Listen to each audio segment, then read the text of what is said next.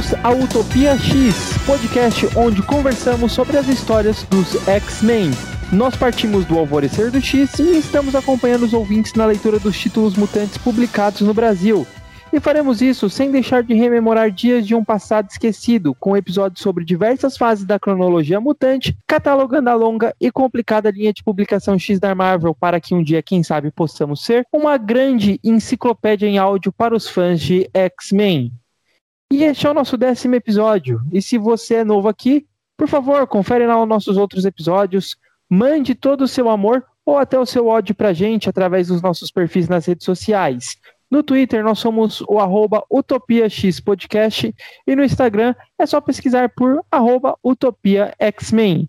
Você também pode mandar sua mensagem por e-mail para utopiaxmen.gmail.com X-Men sem traço, tudo junto. Meu nome é Caio e eu queria ter uma dinastia Caio. Meu nome é Henrique e eu sou a favor do Peter Parker careca.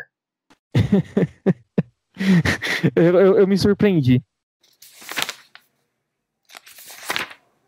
E hoje, aproveitando o hype do lançamento de WandaVision, falaremos de Dinastia M, a saga de 2005 que impactou profundamente a vida dos mutantes do universo 616. É praticamente um episódio do Seu Passado Te Condena, estrelando a feiticeira Escarlate, que vale ressaltar aqui neste podcast, a Wanda é mutante sim. E com isso, vamos dar início aí a uma série de episódios sobre as sagas dos X-Men dos anos 2000. Então, partindo de Dinastia M. Eu vou ter muita dificuldade nesse episódio de não falar Dinastia X. Falaremos sobre toda essa sequência de eventos que começa com, a, com essa história. Ou seja, as fases de dizimação, Complexo de Messias, Guerra Messiânica, Segundo Advento, entre outras, terminando, é claro, em Vingadores versus X-Men. É, as únicas duas coisas que vão ficar de fora dessa sequência das sagas dos anos 2000, mas ainda assim a gente vai abordar em episódios específicos, são as revistas Novos X-Men, do Grant Morrison, e Surpreendentes X-Men, do Joss Whedon, que elas acontecem um pouco antes de Dinastia M, mas a gente vai dar esse passo para trás para falar sobre elas em episódios futuros. Para começar, Henrique, vamos falar um pouco sobre como foi a década dos anos 2000 para a Marvel e suas sagas. Então, antes de Dinastia M, a maior saga da Marvel tinha sido o Massacre, né, de 1996, que saiu aqui no Brasil, acho que lá pelo ano de 99, 2000. E essa saga Massacre também envolvia os X-Men Vingadores, foi uma saga muito grande, né? Envolvia outros personagens também. E uh, ela trouxe um reboot para Marvel no final. Só que foi um reboot que não deu muito certo, foi revertido. E desde, desde uh, esse grande evento, a Marvel não teve um evento tão grandioso novamente até Dinastia M, né? Então a Marvel seguiu suas publicações sem muitos, eh, sem muitas sagas que envolvessem todos os títulos, até 2004, quando a Marvel publicou uma saga que na verdade é mais um arco, mas que por ter sido um divisor de águas é muitas vezes tratado como uma saga, né? Ou um evento dentro da cronologia, que foi Vingadores da Queda. Daqui a pouco a gente fala mais sobre Vingadores da Queda, porque tem relação direta com Dinastia M, uh, mas ainda assim não era um evento assim gigantesco, né? Que mexia com todas as revistas do universo. Então no final de 2005 veio Dinastia M, e a partir de então a Marvel praticamente lançou um evento a cada ano, né? Teve Planeta Hulk, Guerra Civil, Aniquilação, Hulk contra o Mundo, Invasão Secreta, entre muitas outras. Enquanto essas sagas mexiam com quase todas as revistas, havia suas exceções. Por exemplo, Aniquilação mexia apenas com os títulos mais voltados para o universo cósmico da Marvel. E mais relevante para a gente, os mutantes não se envolviam tanto ou praticamente nada nessas sagas grandes que estavam mais próximas do núcleo dos Vingadores. Né? Então, Guerra Civil tinha lá seu tie-in em é, X-Men, mas não tinha tanta relevância a participação dos X-Men. Mesma coisa para Hulk contra o Mundo ou para Invasão Secreta, todos a, aparecia o título lá nas revistas do X-Men, mas a participação dos X-Men era uma coisa menor. Então não tinha um envolvimento tão grande. É, ou seja, se você acompanhasse X-Men e não acompanhasse essas sagas, você não perdia nada. Acontece que em 2012 isso mudou quando a gente viu a saga Vingadores vs X-Men. E isso, no caso, então, vai ser pano pra manga pra gente, né? Porque por alguns episódios que a gente já gravou, vocês já devem ter percebido que a gente não gosta de Vingadores vs X-Men. E entender que Vingadores vs X-Men, entender isso, né, que uh, as sagas mais voltadas para os Vingadores, os X-Men estavam distantes. E as sagas mais voltadas para os X-Men, os Vingadores estavam distantes, e aí ver tudo terminando numa saga envolvendo os dois grupos, uma coisa polêmica que podia ser mal trabalhada e na nossa opinião foi, né? Então também é importante entender que as grandes sagas da Marvel partiram em direções opostas no caso de Vingadores e X-Men, né? Os X-Men tinham suas sagas e os Vingadores tinham suas sagas e elas não dialogavam tanto. Mas basicamente é isso. Dynasty M passou, uh, fez sucesso, né? Fez um grande sucesso e Uh, a partir de então, a Marvel investiria bastante nessas sagas até que desgastaria também o público, né? Teve uma hora que já não dava mais para aguentar todo ano uma saga gigantesca, um evento gigantesco acontecendo no universo Marvel. Mas Dinastia M foi, digamos que a primeira dos anos 2000 e até mais bem controlada. Mas uh, algumas outras vão acabar incomodando e até atrapalhando, né? Muitas histórias. Pro universo Marvel, né? Na minha opinião, e acho que do Kai também, as sagas dos X-Men em si, elas eram bem planejadas, né? Então acabava que as histórias dos X-Men já iam em direções em direção a essas sagas. Então acabava sendo bem legal quando aparecia a saga em si e não chegava a incomodar o fã. É, eu acho que assim, de tudo que você falou, né, que Vingadores e os X-Men, eles tinham sagas que iam, acabavam sendo direção oposta, vale também a gente ressaltar que, assim, isso que você comentou são grandes sagas, né, e dentro de cada revista tem as suas próprias sagas, cada revista eu digo cada personagem, né, então os X-Men tinham suas próprias sagas, os Vingadores tinham suas próprias sagas, um exemplo seria Vingadores a Queda, uma saga própria de Vingadores, né, e essas grandes sagas envolviam todas as revistas que eram publicadas dentro da Marvel, e aí ele partiu de Dinastia M, M, né? A Marvel partiu de Dinastia M para começar a lançar essas grandes sagas, que é voltada como personagens principais, os X-Men e os Vingadores, né? São os grandes personagens dessa, dessa grande saga. Depois começou Guerra Civil, que a X-Men participa praticamente nada, né? Tem a, as revistas com o selo Guerra Civil, mas realmente, como você falou, não são interessantes para as histórias.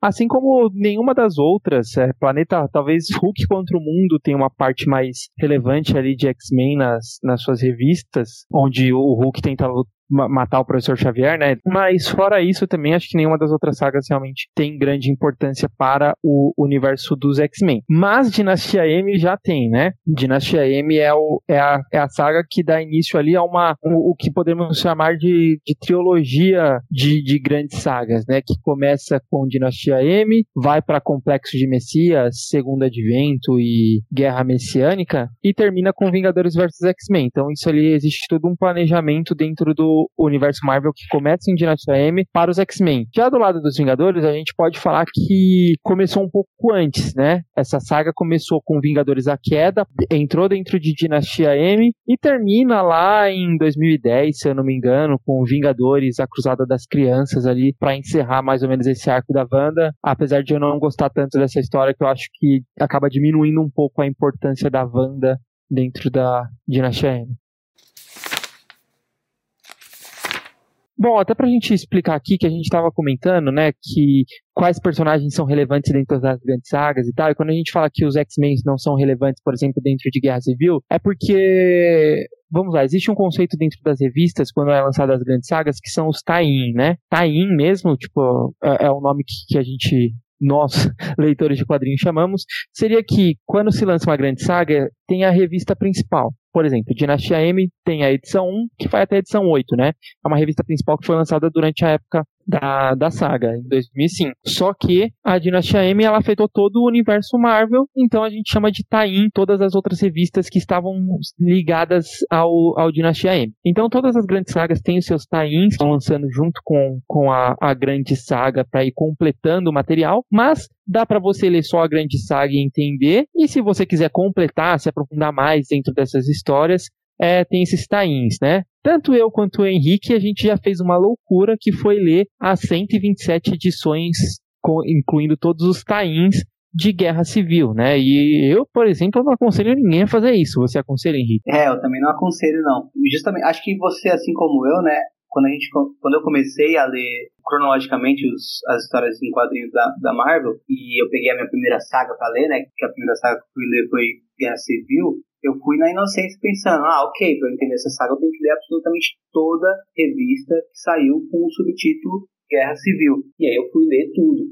E aí eu vi, aí eu tive essa experiência e pensei, ah, ok, uh, então não é assim que funciona. A minissérie principal é o que deve ser lido, e aí a gente vai ler os sains conforme a gente acha que pode ser interessante. Então, por exemplo, se eu vejo uh, na Guerra Civil, por exemplo, se eu gostar da participação do Wolverine, achar que uh, tá sendo interessante como ele tá aparecendo na história, eu vou atrás de sain do Wolverine para me aprofundar mais naquele aspecto. Ou se eu já tô lendo a revista do Homem-Aranha, por exemplo, e aí aconteceu o evento, eu vou continuar lendo a revista do Homem-Aranha onde aparece o evento e eu vou acabar consumindo o time daquela revista também. Mas é, a maioria das sagas são estruturadas de uma forma que você tem que ler a minissérie principal para entender e não os times necessariamente.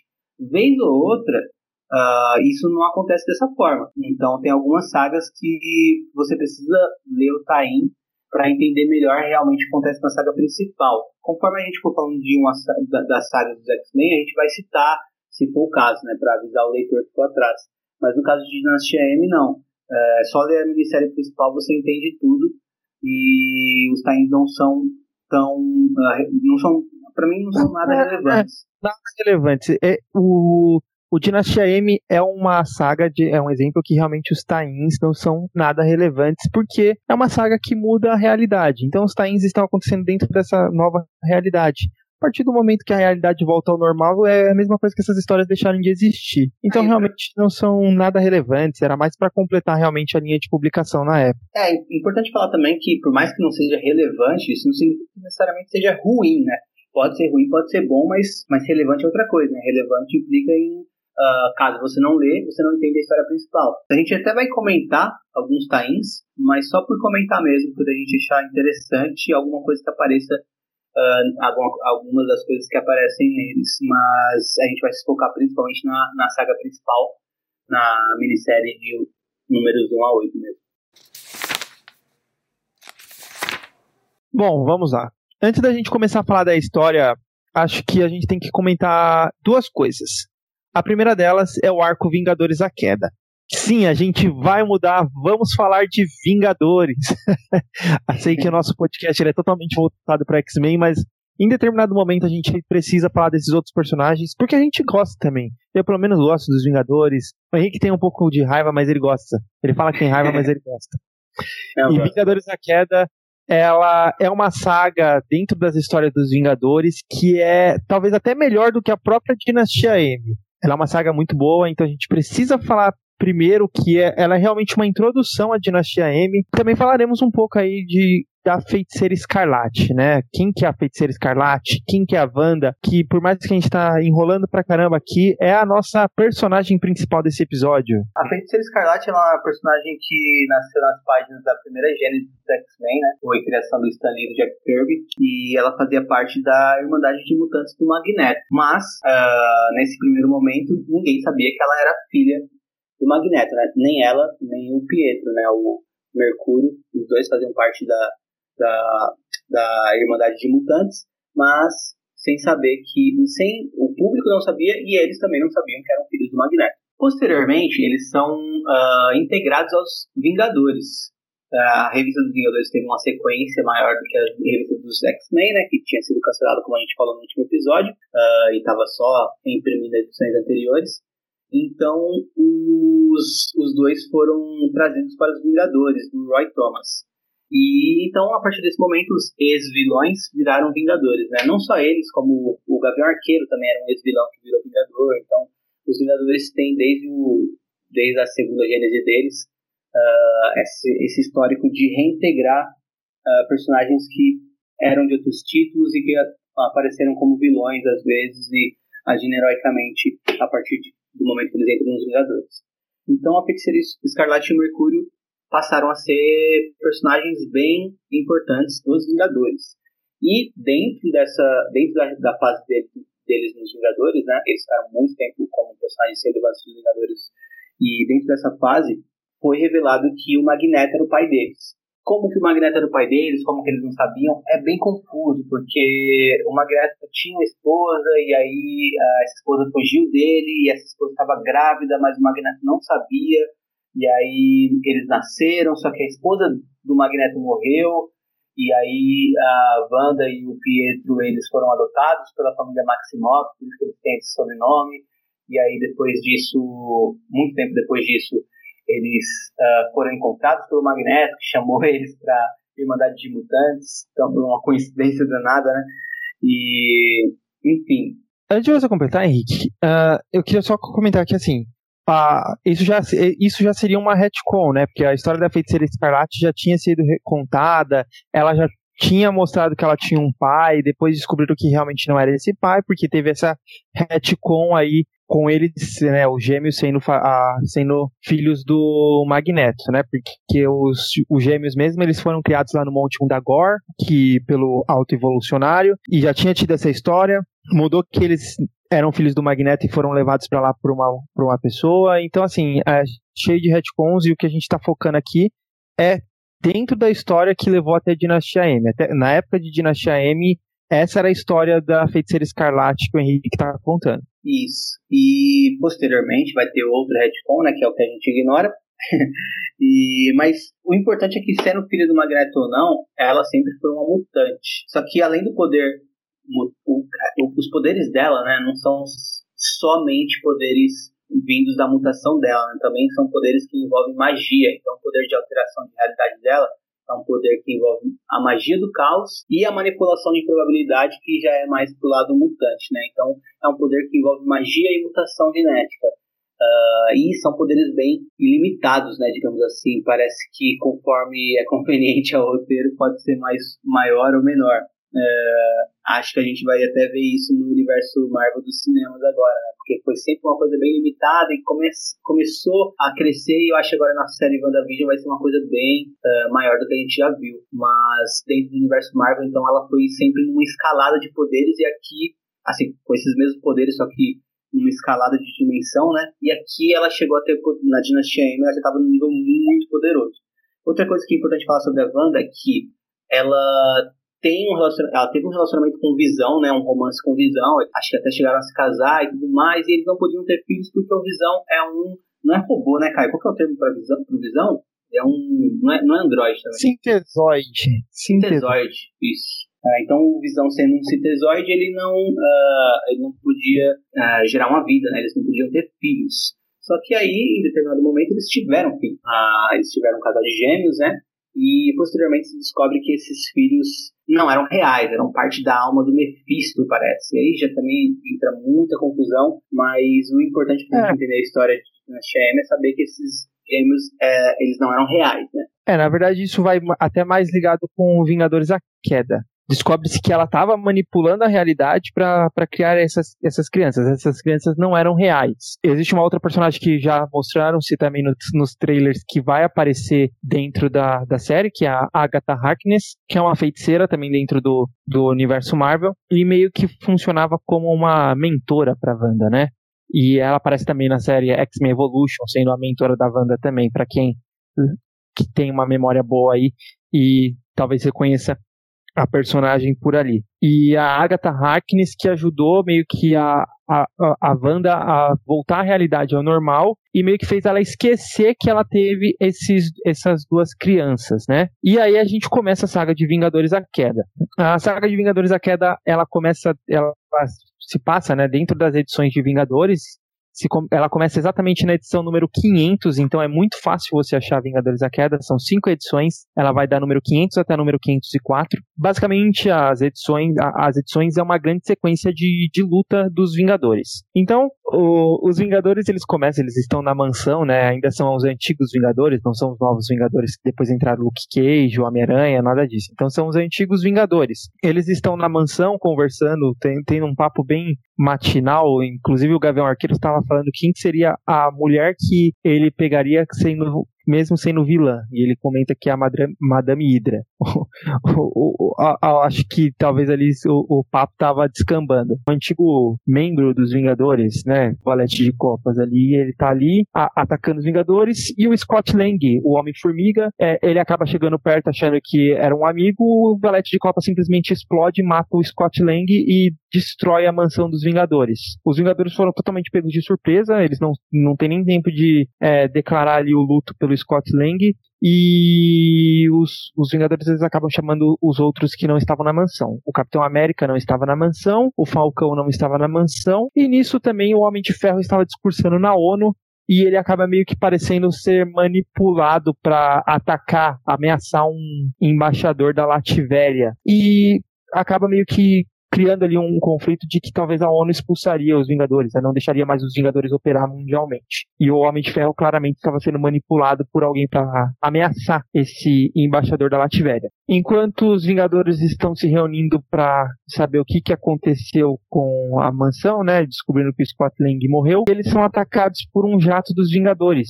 Esse jato estava sendo pilotado pelo Visão. O Visão simplesmente ele solta vários, ele solta uma bola, né, para quem não sabe, Visão foi criado pelo Ultron, e ele solta várias bolas que acabam se transformando em Ultrons e atacam os seus próprios amigos. Nisso, a mulher Hulk acaba atacando o Visão, o Visão acaba a, se explodindo e deixando a mulher Hulk furiosa, e aí eles têm que lutarem contra a mulher Hulk para derrubar ela, o que acaba ferindo praticamente todo mundo, né? E aí o, o Capitão América vai para a mansão dos Vingadores, né? Tem um chamado dentro da mansão dos Vingadores e quando ele chega lá, ele descobre que todos os heróis que um dia já foram Vingadores ou colega dos Vingadores estão ali, exceto nenhum X-Men. Na verdade, o Fera, o único X-Men que tá ali porque ele é um ex-Vingador, né? E todos os, todos os heróis que um dia foram Vingadores ou sequer aliado dos Vingadores, como o Quarteto Fantástico, estão ali na frente da mansão dos Vingadores ali para dar um apoio, né? Eles, o, o, o, o Senhor Fantástico ele fala que aquele foi um, o pior dia da história dos Vingadores, então eles estão ali para apoiar eles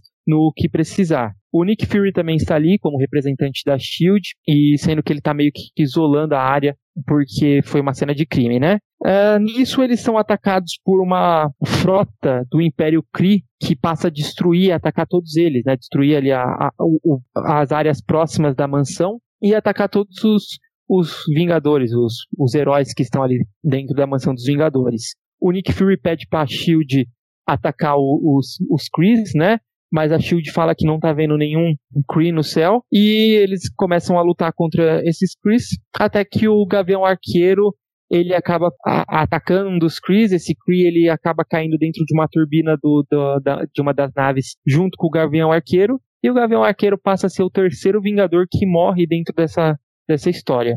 E aí, a partir disso, eles estão se recuperando da batalha, eles recebem a visita da forma astral do Doutor Estranho, né? E ele comenta que quem está fazendo isso é é, é, muito poderoso usando a magia. E se eles conheceriam alguém que poderia estar tá, tá usando a magia e atacando os Vingadores, né? Porque poderia realmente estar tá usando tudo isso para apenas atacar os Vingadores. E o, inclusive a, a, a, invasão cria, ela simplesmente desapareceu, né? Eles não, não chegou a realmente haver uma invasão, apesar de o Gavião, os heróis terem sido feridos e o Gavião Arqueiro realmente morrer. E aí o Capitão América ele comenta que a única possibilidade de disso estar acontecendo seria a Feiticeira Escarlate, que é o único membro que realmente usa magia. O Doutor Estranho ele acaba até meio que se surpreendendo, né? E ao mesmo tempo ficando com um pouco de receio, porque ele já conhece a extensão dos poderes da Feiticeira Escarlate, ele já tentou ser um mentor para a própria Feiticeira Escarlate. Ele meio que acaba comentando se teria algum motivo para isso estar acontecendo. E aí o Capitão América conta a história que nós comentamos, que um dia a feiticeira Scarlet teve é, esses filhos que ela mesma criou, até que a feiticeira Agatha Harkness acabou que meio apagando a memória da Wanda que ela teve esses filhos, né, que ela mesma criou para si. Então, ou seja, ela estava manipulando a realidade. A Wanda, ela acaba meio que recuperando essas memórias e por, por isso que ela, ela culpa os Vingadores por ter feito os filhos dela deixarem de existir. E aí o, os Vingadores eles acabam atacando a Wanda, né, pra, pra ver, derrubar ela, eles precisavam derrubar ela porque ela realmente estava tendo esse surto psicótico em que ela estava atacando os Vingadores.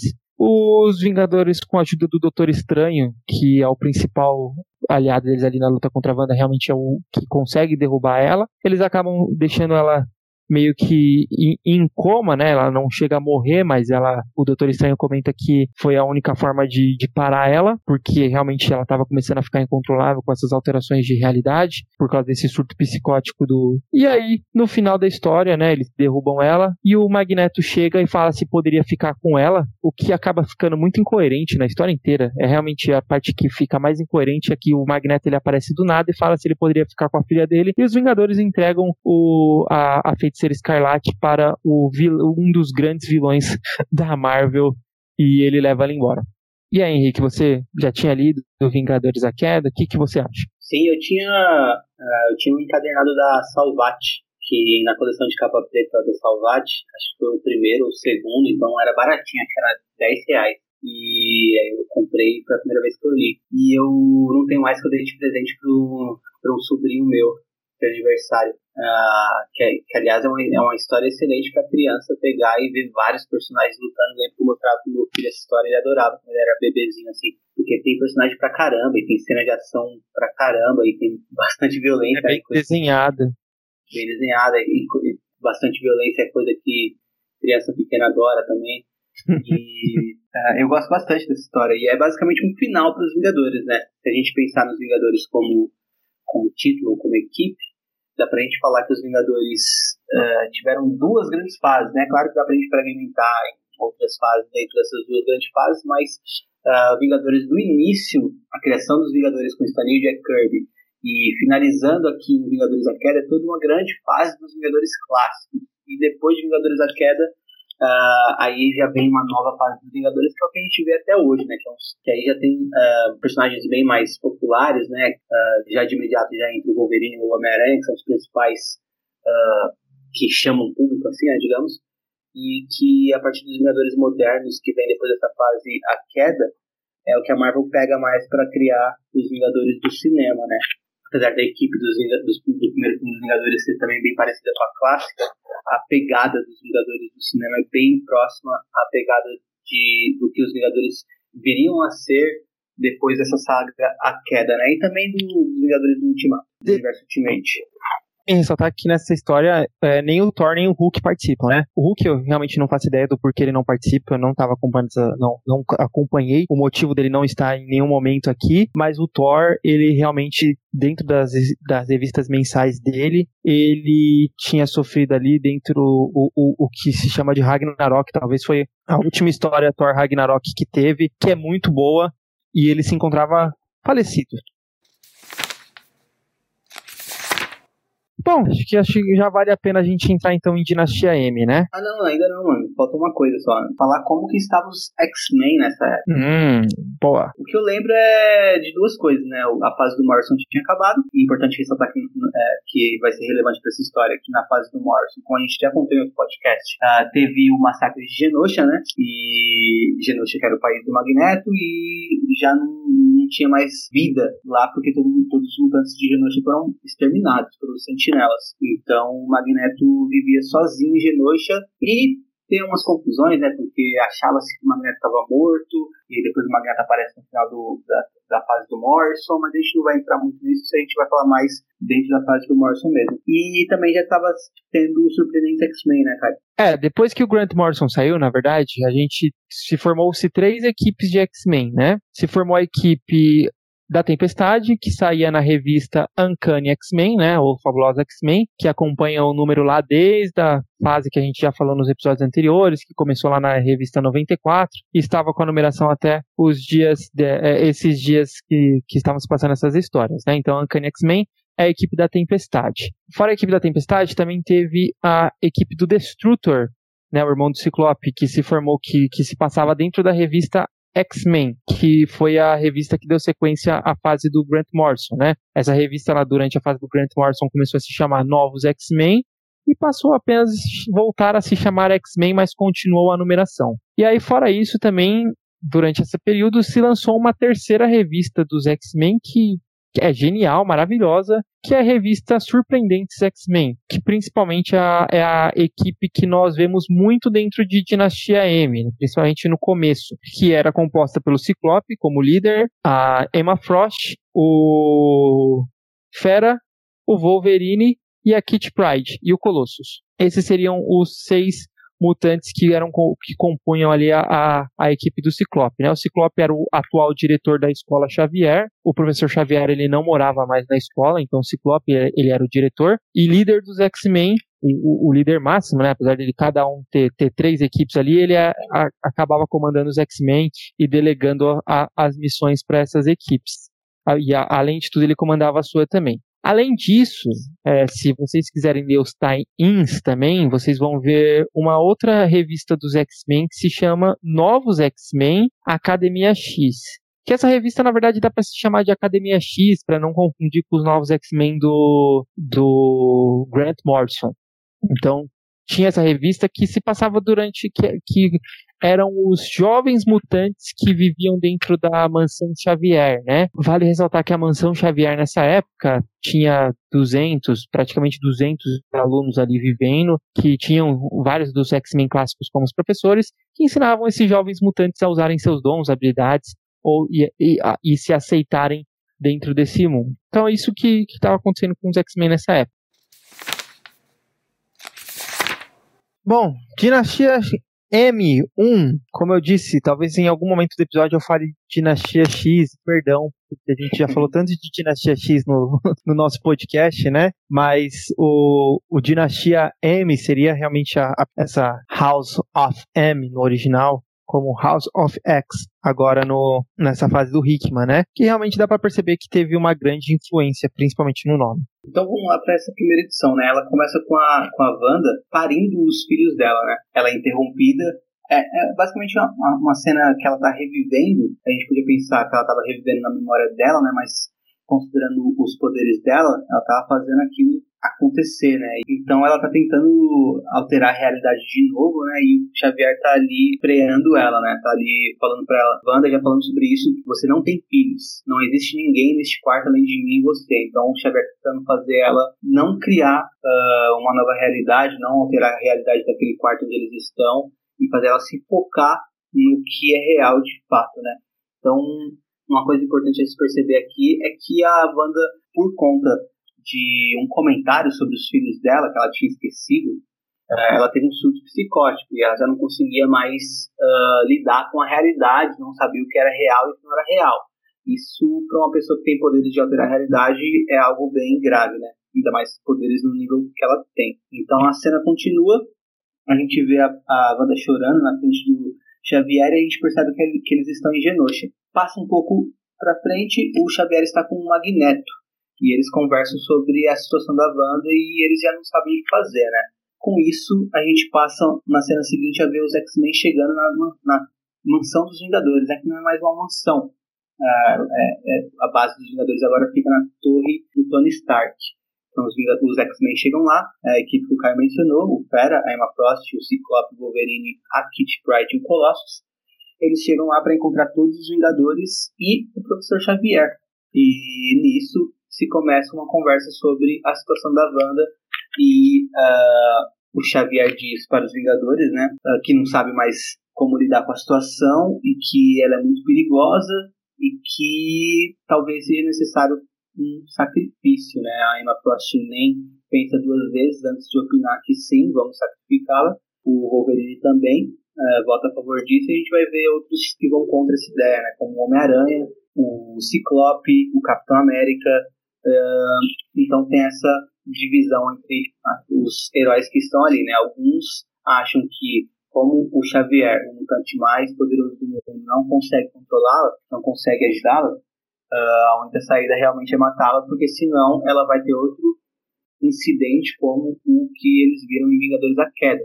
E pode ser que ela mate outras pessoas. Então fica esse debate e os heróis ali falam Uh, acho que o melhor a se fazer é ir até Genosha e conversar com ela e ver o que fazer, uh, levando em conta a opinião dela. E partem todos para Genosha. Chegando em Genosha, lembrando, uma Genosha totalmente destruída, né? Onde só está o Magneto com a Wanda o Pietro também, né? É importante falar que em uma cena anterior, o Pietro havia ido até, lembrando, né, o Pietro Mercúrio super veloz, ele foi até a mansão dos Vingadores, até a, a Torre dos Vingadores, viu que eles estavam discutindo sobre matar a, a banda e voltou para falar para o Magneto para a banda o que eles estavam pensando em fazer. E ele suplica para que o Magneto faça alguma coisa e o Magneto não sabe o que fazer. O Magneto que está bem depressivo por conta de tudo que ocorreu uh, em Novos, Novos X-Men, né, com a destruição de Genosha, ele já, é um, ele já não é um Magneto impotente, uh, ele já está bem depressivo e, sem, e, ainda mais com a situação da banda também, então um combo de acontecimentos que derrubaram o mestre do magnetismo, mas o Pietro suplica para que ele faça algo, ele fala que não sabe o que fazer, os Vingadores e os X-Men, como eu disse, chegam a Genosha, uh, procuram pela banda lá, e aí o Homem-Aranha começa a andar sozinho, é, seguindo o sentido da aranha dele, é o que parece, e aí uh, a cena final é o Homem-Aranha olhando para o lado e aí meio que aparece uma luz no rosto dele que vai se expandindo, se expandindo, se expandindo até alterar o que estava acontecendo, ou seja, alterar a realidade. E aí a página final é o Peter Parker acordando com um choro de bebê, levantando da cama. Conforme ele levanta, a gente vê que ele está deitado com a Gwen Stacy. Eles estão casados, ou seja, é uma nova realidade. Fim da parte 1. Cara, eu acho que essa parte 1 talvez seja a minha preferida de toda a história. a, a, introdução da história, para mim, eu acho que é a minha preferida. Primeiro que, assim, tem todo esse lado de que os, o, o, Xavier ele é um telepata tão poderoso que ele consegue acuar a Wanda que tá ali manipulando, que tem o poder de manipular a realidade, né? Ele consegue devolver a sanidade a ela, mesmo que por alguns segundos, para ela conseguir voltar tudo ao normal e depois realmente acaba que ele não, não tem o que fazer. Em algum momento ela vai é, voltar tudo ao, ao, ao caos e ele acaba apelando para os Vingadores, chama os X-Men, que são mais voltados a lidar com, os, com, com o lado mutante, né? Então tem toda essa dinâmica da interação dos Vingadores com os X-Men. Eu dou muita risada quando eu viro a página e tem a, a, a, frase da Emma Frost: o que nós podemos fazer, né? Vamos sacrificar.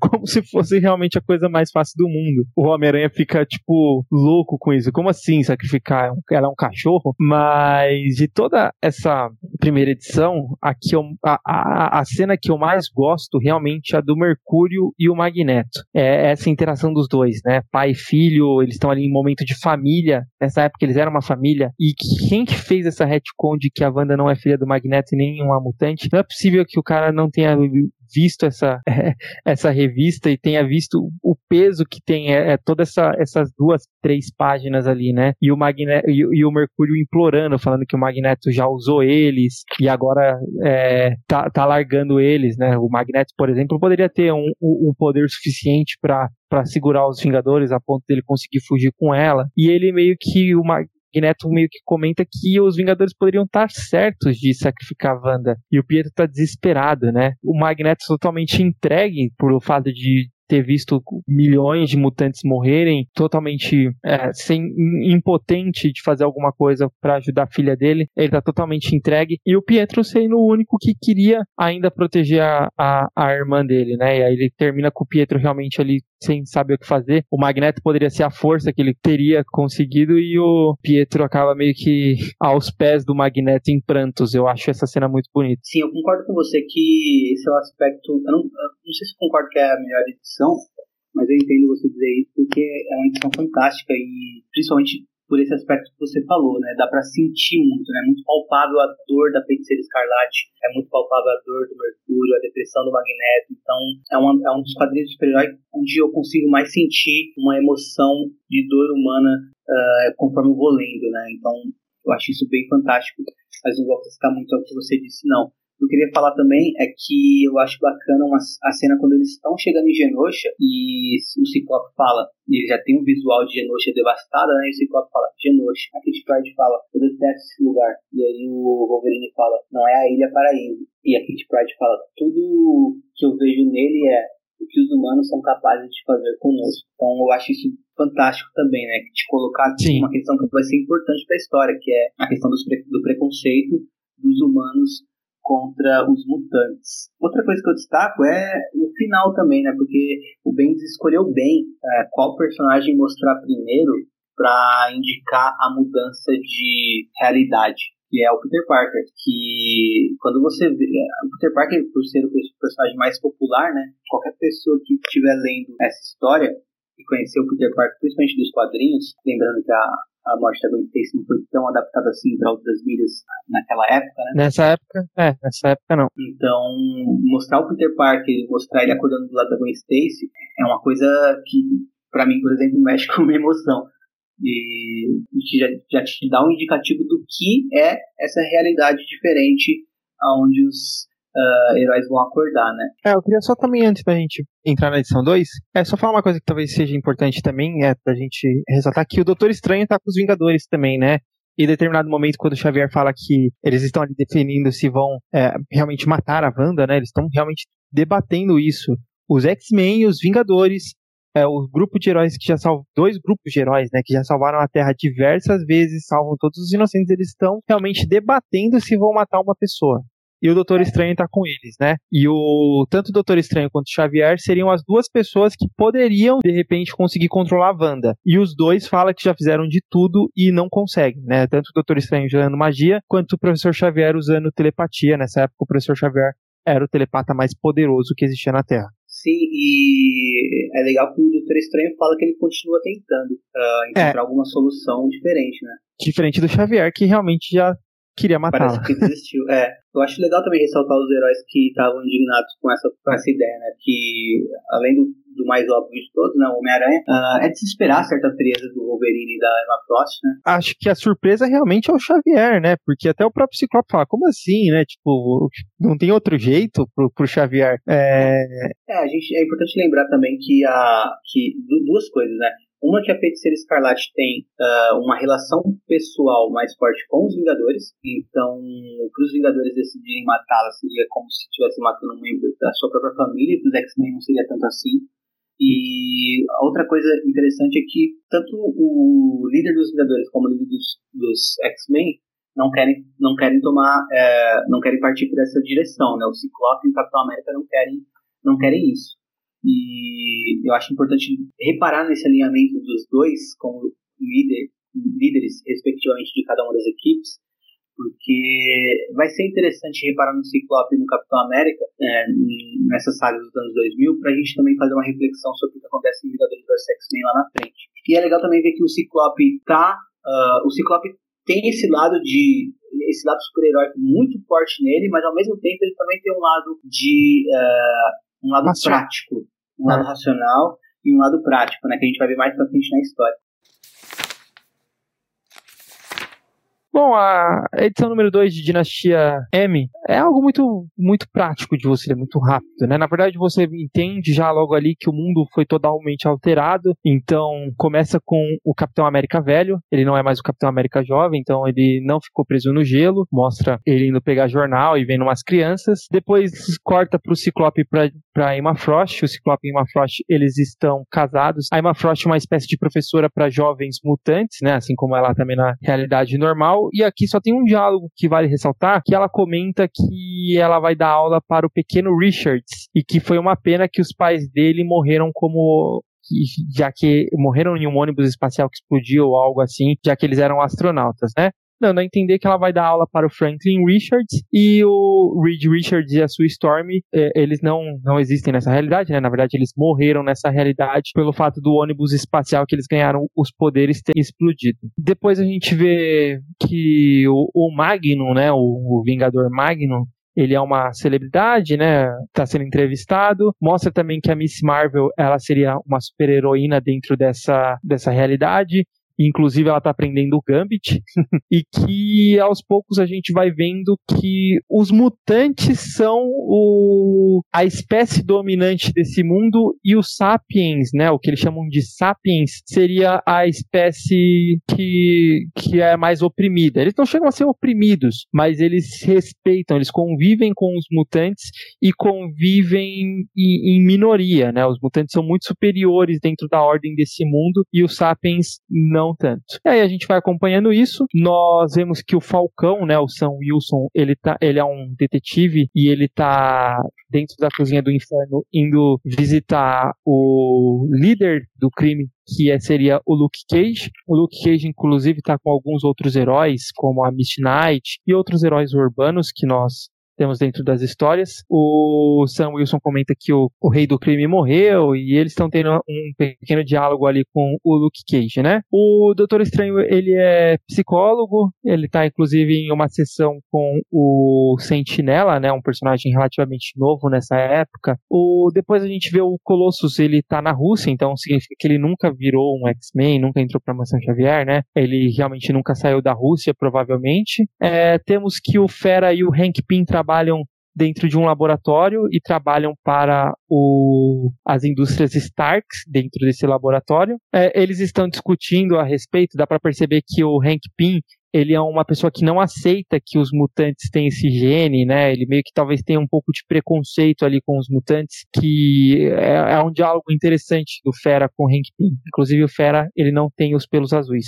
O Hank Pym, ele, o, o Fera comenta que se ele entende o Hank Pym tá passando por isso, ele talvez se sentiria se ele não fosse a espécie dominante, né? Você percebe que o Hank Pym queria mapear o genoma X. A Ororo, nessa primeira HQ não dá muito para entender o quem que ela é, mas depois mostra que ela é uma princesa do Quênia, né? E ela tem como assistente pessoal a Janet Von Dyne, que é a Vespa, uh, e temos ali o personagem, né, que depois acaba meio que virando ali o, o, próximo protagonista da próxima história, que é o Wolverine, que começa ali lembrando de tudo o que aconteceu com ele dentro do projeto Arma X. Ele acorda, ele tá com a Mística, a Mística fala que é, ela tava meio que tomando a forma da Jean Grey, né, e o ela pergunta que por que, que há de errado com o Wolverine, né? Ele tem fetiche em ruiva, o Wolverine acorda ensandecido atacando ela e não entendendo nada do que tá acontecendo. Ele simplesmente vê que ele tá com algumas outras pessoas. Eu acredito que aqui é a Monet, mas eu não sei se é a Monet ou se é a Jessica Drill, que é a Mulher-Aranha. Eu acredito que seja a Jessica Drill, né? É que, é, é que o desenho é muito parecido com a Monet, mas deve Sim. ser a Jessica Drill, que era é, é a Jessica a Vingadores, né? Ah. E aí tá com a Jessica Drill, tá com o Grosso, e ele tá dentro de um aeroporto aviões da SHIELD, ele percebe que o aeroporto-aviões está carregando várias bandeiras com um M, e aí aparece continua. Acho que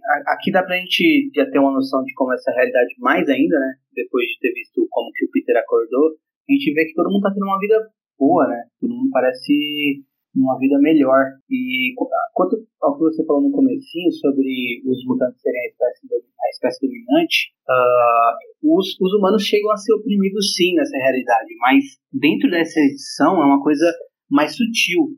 Você pega em alguns diálogos, como o diálogo do Luke Cage com Sam Wilson, também quando ela fala da, da Miss Marvel, né, que falam, ah, ela é a super-heroína mais famosa, mais badalada mesmo, sendo uma humana. Então tem, é, é um preconceito que é mais velado, assim, mais sutil, como é abordado aqui, mas em alguns tains a gente vê que é um preconceito muito forte. É, ou seja, em alguns tains alguns autores já abordam de uma outra maneira, né? Inclusive tem uma, tem uma, acho que na, na edição 3 ou na edição 4 que o, o Wolverine pre, presencia uma, uma cena dos mutantes tacando fogo num humano, né? Meio que, tipo, só pra provocar por provocar mesmo, chamando ele de Sapiens. Você sim, tem razão nisso mesmo. Mas é um detalhe que fica realmente não em foco nessa história, né? Mas que vai ser explorado mais em alguns tains.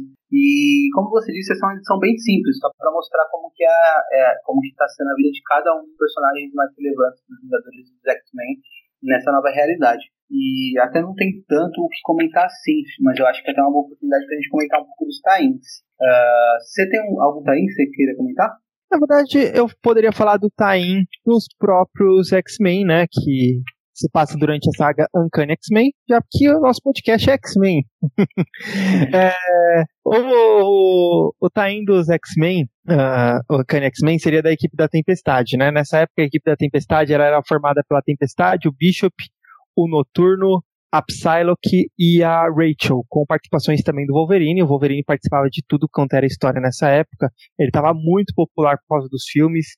Para ter uma ideia, ele participava dos Novos Vingadores, das três equipes dos X-Men e ainda da história solo dele, né? Então, na teoria era impossível, né? Um, o cara praticamente era onipresente mas e não fazia sentido nenhum. Mas ele participava realmente só para ter ali o, o, personagem chamar público. É, só que dentro dessa, eles estavam dentro de uma missão, a equipe da Tempestade, né? E dentro dessa missão, de repente, eles são pegos por esse clarão que começou lá na que o, que o Homem-Aranha viu lá no Dinastia M, na primeira edição de Dinastia M. E esse clarão, ele tá a, a, pegando todo o planeta. A equipe da Tempestade vai ser atingida e aí a Psylocke pede para Rachel, a Rachel Summers, é, unir o, o, a telecinese dela da, das duas para elas se protegerem. E elas realmente conseguem se proteger. E aí elas acordam dentro dessa nova realidade do Dinastia M com todas as lembranças já. Só que elas acordam na Inglaterra, é, a família da Psylocke, que é meio que uma família importante dentro dessa nova linha do Magneto, e eles encontram, elas encontram o Capitão Britânia, né, o o, o irmão da Psylocke. O Capitão Britânia ele é chamado ao extramundo pela Roma ah, lembrando que o Capitão Britânia ele é o defensor de todas as realidades, né? Ele é o defensor do extramundo e a Roma convoca ele para o, o extramundo e avisa que a realidade dele teve algum tipo de alteração que criou uma linha no espaço-tempo que está afetando todas as realidades e está bagunçando tudo e que geralmente quando isso acontece eles precisam apagar a realidade inteira. Ou seja, por mais que a, a Wanda criou esse novo mundo, nessa nova realidade, existe um ser superior, né, que seria a Roma, que cuida de todas as realidades e que para evitar isso acontecer de, de ir sendo arrastado para outras realidades, ela poderia simplesmente, puff, apagar toda a, a, a, existência desse mundo. Só que como ela gosta do, desse mundo, ela gosta do Capitão Britânia, ela dá 24 horas para o Capitão Britânia pelo menos conseguir fechar a fenda temporal que, a, que se criou dentro da, dessa alteração que a, que a feiticeira Escarlate fez. Então, o Capitão Britânia se reúne com a irmã dele, com a Rachel, é, encontram alguns outros mutantes ali e acabam conseguindo fechar a fenda temporal. Inclusive, quem fecha a fenda temporal é o próprio fanático. É, é engraçado isso. É, ele fecha, eles conseguem fechar a fenda temporal, não volta ao normal a nossa realidade, mas pelo menos isso para de afetar outros universos alternativos. Seria isso. Que é uma história bem legal, né? Sim, é, é bem interessante para você ver que realmente não é algo que foi afetado só no nosso mundo, né? Se expandiu muito. O, o, a, o que a Wanda fez quase anulou o, o nosso, a, a, o nosso, né? A existência daquele universo, daquela realidade do meio ao meio. É, é, é, um dos exemplos que a gente fala, né? De tains que não são relevantes, mas uh, nem por isso são ruins. O, o, que eu, o que eu vou destacar aqui, uh, eu nem acho tem uma coisa que me incomoda nele, mas primeiro falar qual que é, né? É, é o do Homem-Aranha. É, então, aprofunda mais na vida do Peter Parker, casado com a Gwen Stacy e tudo mais. Eu, acho, eu até acho uma história bem legal, essa do Homem-Aranha. Você lê ela, mas não lê a saga principal, porque ela não faz sentido, ela não encaixa dentro do que acontece com o Peter Parker dentro da saga principal. Isso me incomoda muito quando tem essa, esse tipo de incoerência. Mas é uma história bem bacana. É, eu não entendo porque que o Peter Parker tá careca, né? Já fiz uma piada com isso na apresentação, mas para os que não sabem, eu sou uma pessoa careca. E agora, agora coloca aquela. Na edição coloca aquela menina lá do John Clever falando, você é careca! e o Peter Parker é um careca de sucesso, que é raro. E mas uh, o, a história do, do, do, Peter Parker é interessante, do, do Homem-Aranha nesse mundo, é escrita pelo Mark Waid, né, grande escritor. Não é dos melhores trabalhos dele, o desenho eu acho bem fraquinho, mas é, é bem interessante para quem gosta do Homem-Aranha. E a história que eu destaco é onde vocês mais, uh, do que eu lembro, né, onde mais tem essa questão do preconceito. É até um pouco exagerado às vezes, uh, e aí também no sentido de não condizer tanto com o que é visto na saga principal, mas tem.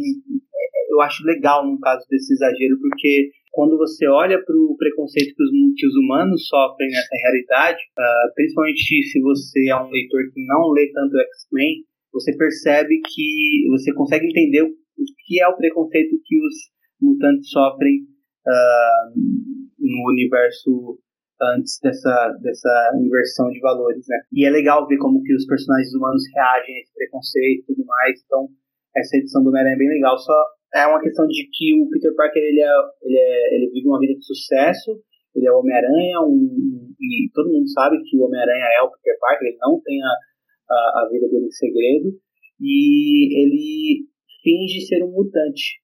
E quando, na história, quando, quando é revelado dentro da história que ele não é um mutante, que ele é um humano, é uma coisa que arruina a carreira dele e tudo mais, ele, é, ele começa a ser perseguido, os bens dele são tomados pelo governo, enfim, tá, tem várias complicações. É uma história bem legal no sentido de ver o Peter Parker vivendo essa vida perfeita, né, e ver como ele reage a ela, como ele se sabota nela. É até um pouco confuso em alguns momentos, mas eu acho bacana, principalmente o final. O, o final, eu não vou contar o final, se vocês quiserem ler, vocês vão atrás, mas o final eu acho bem bacana também para quem gosta do Homem-Aranha. E acho que Caraca, tá... eu não conhecia essa história não, nem sabia. É, bem legal, mano. É, são cinco edições e dá pra ler rapidinho. Eu li indo e voltando do trabalho. acho que de Tainha é só isso, né? É, tem.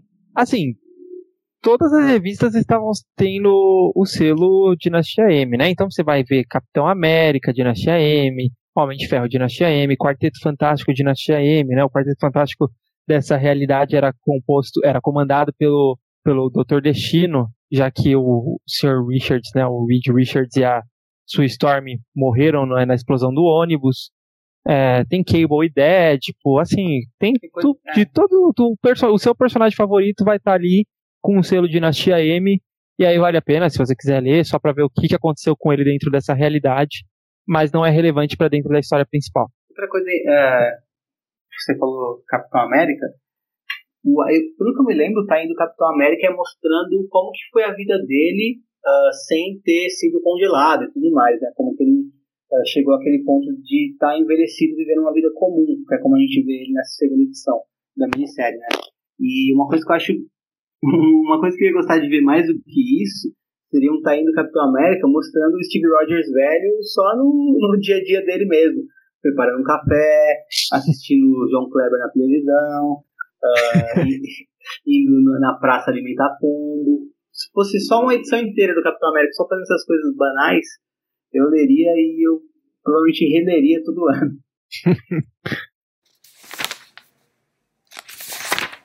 Bom, então agora vamos, vamos para a parte 3, né? Vamos para a terceira revista dessa minissérie.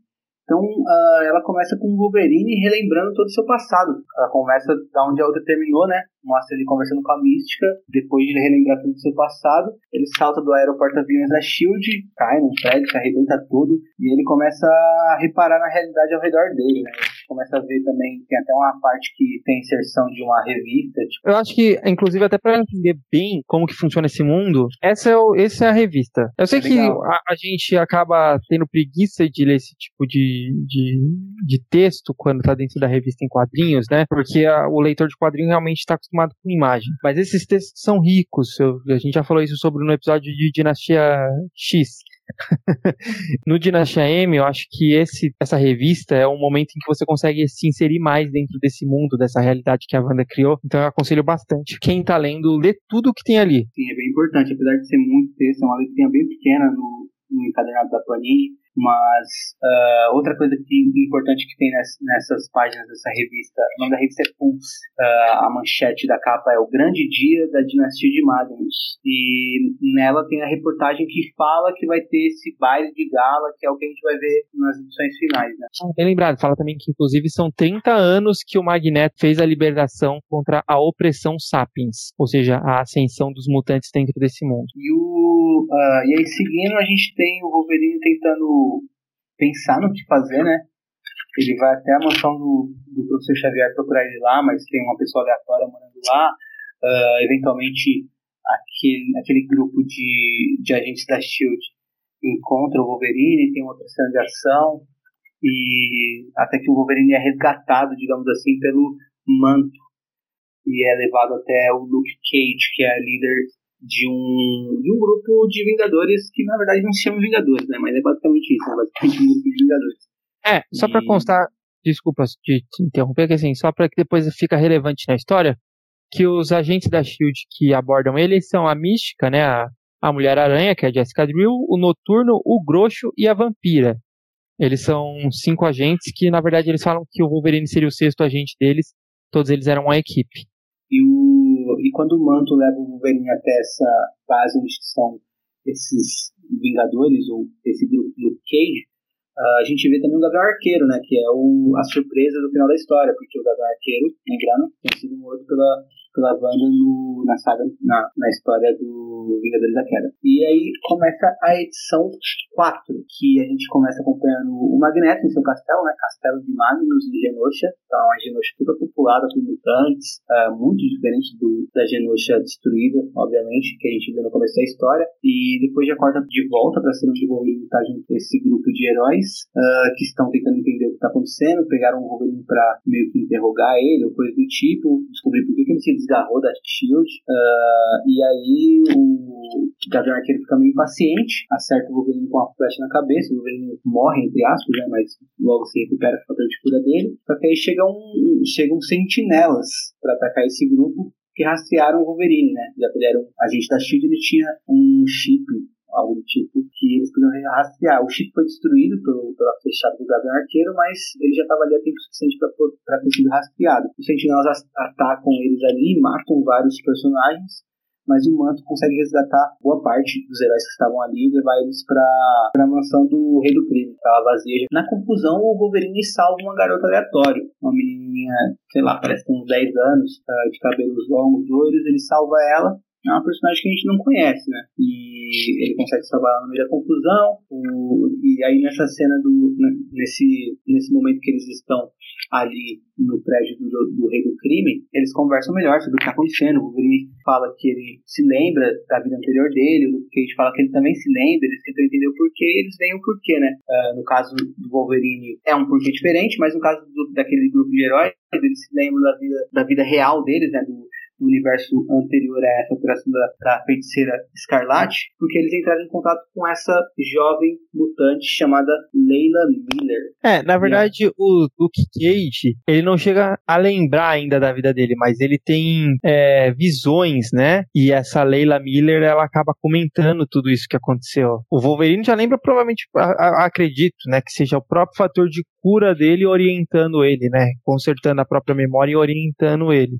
Não, o que na, mostra na, na verdade é uma coisa mais interessante do que isso. E é inclusive nesse diálogo que a gente descobre qual é o teor dessa realidade. Que já estava meio que implicado, né? Mas aqui é, é, dito, de fato, né? Que o Wolverine fala uh, que uh, lembrar o passado dele é tudo que ele sempre quis. Então, o que aconteceu? Quando a, quando a Wanda alterou a realidade, ela criou uma realidade onde todos é, aqueles heróis, é, então, todos aqueles heróis, eles é, teriam uma vida dos sonhos deles. Então, o Peter Parker estava casado com o Gwen Stacy, ou seja, Gwen Stacy não morreu, o tio Ben estava vivo, uh, todo mundo teve sua, seu, seu sonho realizado, né? O sonho da Miss Marvel era ser uma, uma super-heroína uh, amada por muitos, uh, o sonho do, do Scott e da Emma era ter uma vida de casados, uma vida mais comum, Uh, e o sonho do Wolverine era se lembrar de todo o seu passado. Mas nessa realidade se O sonho do Luke Cage será que era ser o chefão do crime? é, eu não, sei bem qual era o sonho do Luke Cage. mas uh, talvez era ter controle sobre a sua, sua vida, não sei. Uh, mas enfim. E o, uh, e o Wolverine lembra o passado inteiro dele foi meio com uma falha, né? E mais pra frente a gente vai descobrir outra falha que é, no caso, a Leila Miller. E a Leila é. tem... Quer falar sobre a Leila, cara? Não, não, eu só queria comentar que, assim, que realmente, só pra falar que o Luke Cage, ele não chegou a lembrar ainda de tudo, né? Ele só tava realmente tendo essas visões e a Leila Miller chegou lá e comentou o que que... É, o, o que estava acontecendo. E aí o Wolverine explicou também: olha, você pode até não, não saber quem você é, mas você é um Vingador, e você era um Vingador junto comigo, falando isso pro Luke Cage, né? Eu e você nós éramos um, um, um vingador, nós, esse mundo tá totalmente de ponta cabeça, explica tudo o que tá acontecendo. Aí sim o Luke Cage passa a acreditar na Leila porque ele fala que ela comentou a mesma coisa que ele. Não, não, é, é quase isso, mano, mas é, é que assim, o, a Leila, ela encontra o Luke Cage e porque ele olhou nos olhos dela, ele teve essas visões. E quando o Wolverine fala para ele as mesmas coisas, ele bota a fé, porque ele tava pensando que podia é, ser um exato. truque dela e coisa do tipo, né? Podia ser uma ilusão que ela tava colocando na mente dele sim, sim. e tudo mais. Mas ele ainda Mas... não chegou a recobrar a consciência da realidade ainda, né? Acho que isso fica mais forte quando a Emma quando Frost, a Emma come... Frost começa a auxiliar a, a, a, Leila, né? E aí ela consegue, junto com a Leila, ela faz com que ela acorda, ela desperta todos os outros, os outros heróis, né? E aí é basicamente, é, isso é basicamente o que acontece na sequência, né? Uh, o primeiro lugar que elas vão.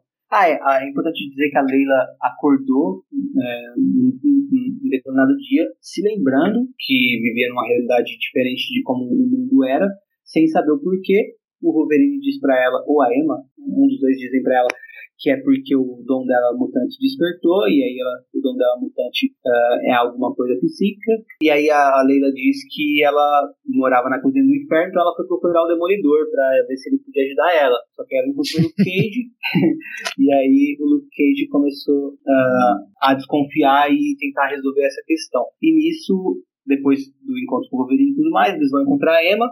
Uh, a Leila olha para Emma e a Emma relembra o passado real dela, percebe que está vivendo uma ilusão, fica, fica muito brava e acaba a edição 4. Né? Pra, na edição 5 a gente já vê uma cena da Leila Miller com a Emma Frost, a Emma Frost já orientando melhor a Leila Miller a usar os poderes dela. E, é, dentro do cérebro dela, né? E aí o Ciclope chega e começa o processo da Leila mostrar um a um dos heróis a realidade que eles estão vivendo, que a realidade que eles estão vivendo é falsa. Né? O primeiro dele é o Ciclope, o Ciclope reage mal, vomita, depois é o Peter Parker, uh, já já eu volto a essa cena do Peter Parker, mas depois também eles vão até o Doutor Estranho, enfim, eles vão até todo mundo. Acho que o único que eles decidem não mostrar que está vivendo uma vida falsa é o Capitão América. Eles querem, é porque é, o Capitão América está velho e não vai poder ajudar eles de qualquer forma. Né? Depois que, que a Lira desperta a consciência de todos, eles se reúnem para pensar no que fazer, é, em atacar o Magneto, né, que todos enxergam o Magneto como o grande vilão, né, a mente por trás dessa mudança de realidade, tendo em vista que ele virou aí o líder, um líder mundial dos mutantes, né. A edição acaba com o Magneto conversando com a Lorna, a Polaris, né, e depois indo até um, um, o túmulo do Xavier, né. Aí, voltando um pouquinho só, antes de te passar a fala, Caio, aqui tem a parte que provavelmente eu mais gosto desse, de, toda, de toda a Dinastia M, que é a cena do Peter Parker. A cena do Peter Parker despertando e percebendo que a, o que ele está vivendo ali é uma ilusão, é pesada demais, porque é muito triste. Principalmente se você é um leitor de Homem-Aranha, ver o Peter Parker olhando para Gwen Stacy, que na cabeça dele ali era a esposa dele, mãe do filho dele, olhar pro tio Ben, que também estava na cena, vivo, e perceber que tudo aquilo era uma ilusão, é um baque pesadíssimo pro Peter Parker, que já é uma pessoa que sofre muito com esses dois, uh, em relação a esses dois, essas duas pessoas da vida dele que morreram, né? Então, para mim essa cena é a que mais me marca de toda essa história de Dinastia M. É uma cena que, inclusive, os heróis acho que é o que, me, o que mais, menos aceita bem, né? Essa essa nova realidade. Ele fica bem irritado. Inclusive ele fala, e o Homem-Aranha foi o cara que foi o que menos mais enfático de defender que nem cogitaria matar a Wanda lá na primeira edição, aqui ele já fala que vai matar tanto a Wanda quanto o Magneto. Sim, porque ele tá muito irritado. É claro, ele tá falando da boca pra fora, quem conhece o Peter Parker sabe é, não, disso, mas. Não emocional, mas é pra ver o quanto que ele tava irritado, né? Sim. Eu acho que uma coisa que a gente em nenhum momento falou que talvez seja uma falha nossa, que esse mundo, né, que os mutantes são é, superiores e tal, realmente o, Magneto ele é, ele é visto como o rei do mundo, né? Basicamente isso, né? Ele é, o... É, ele é o líder mundial ali de, de, de tudo. É como se, como se existisse uma nação mutante que fosse a principal nação do mundo, que é Genosha. E ele é o líder dessa nação. E aí ele meio que controla todas as outras nações, porque todas as nações têm uma população mutante forte e ele é o líder de todos os mutantes. Perfeito.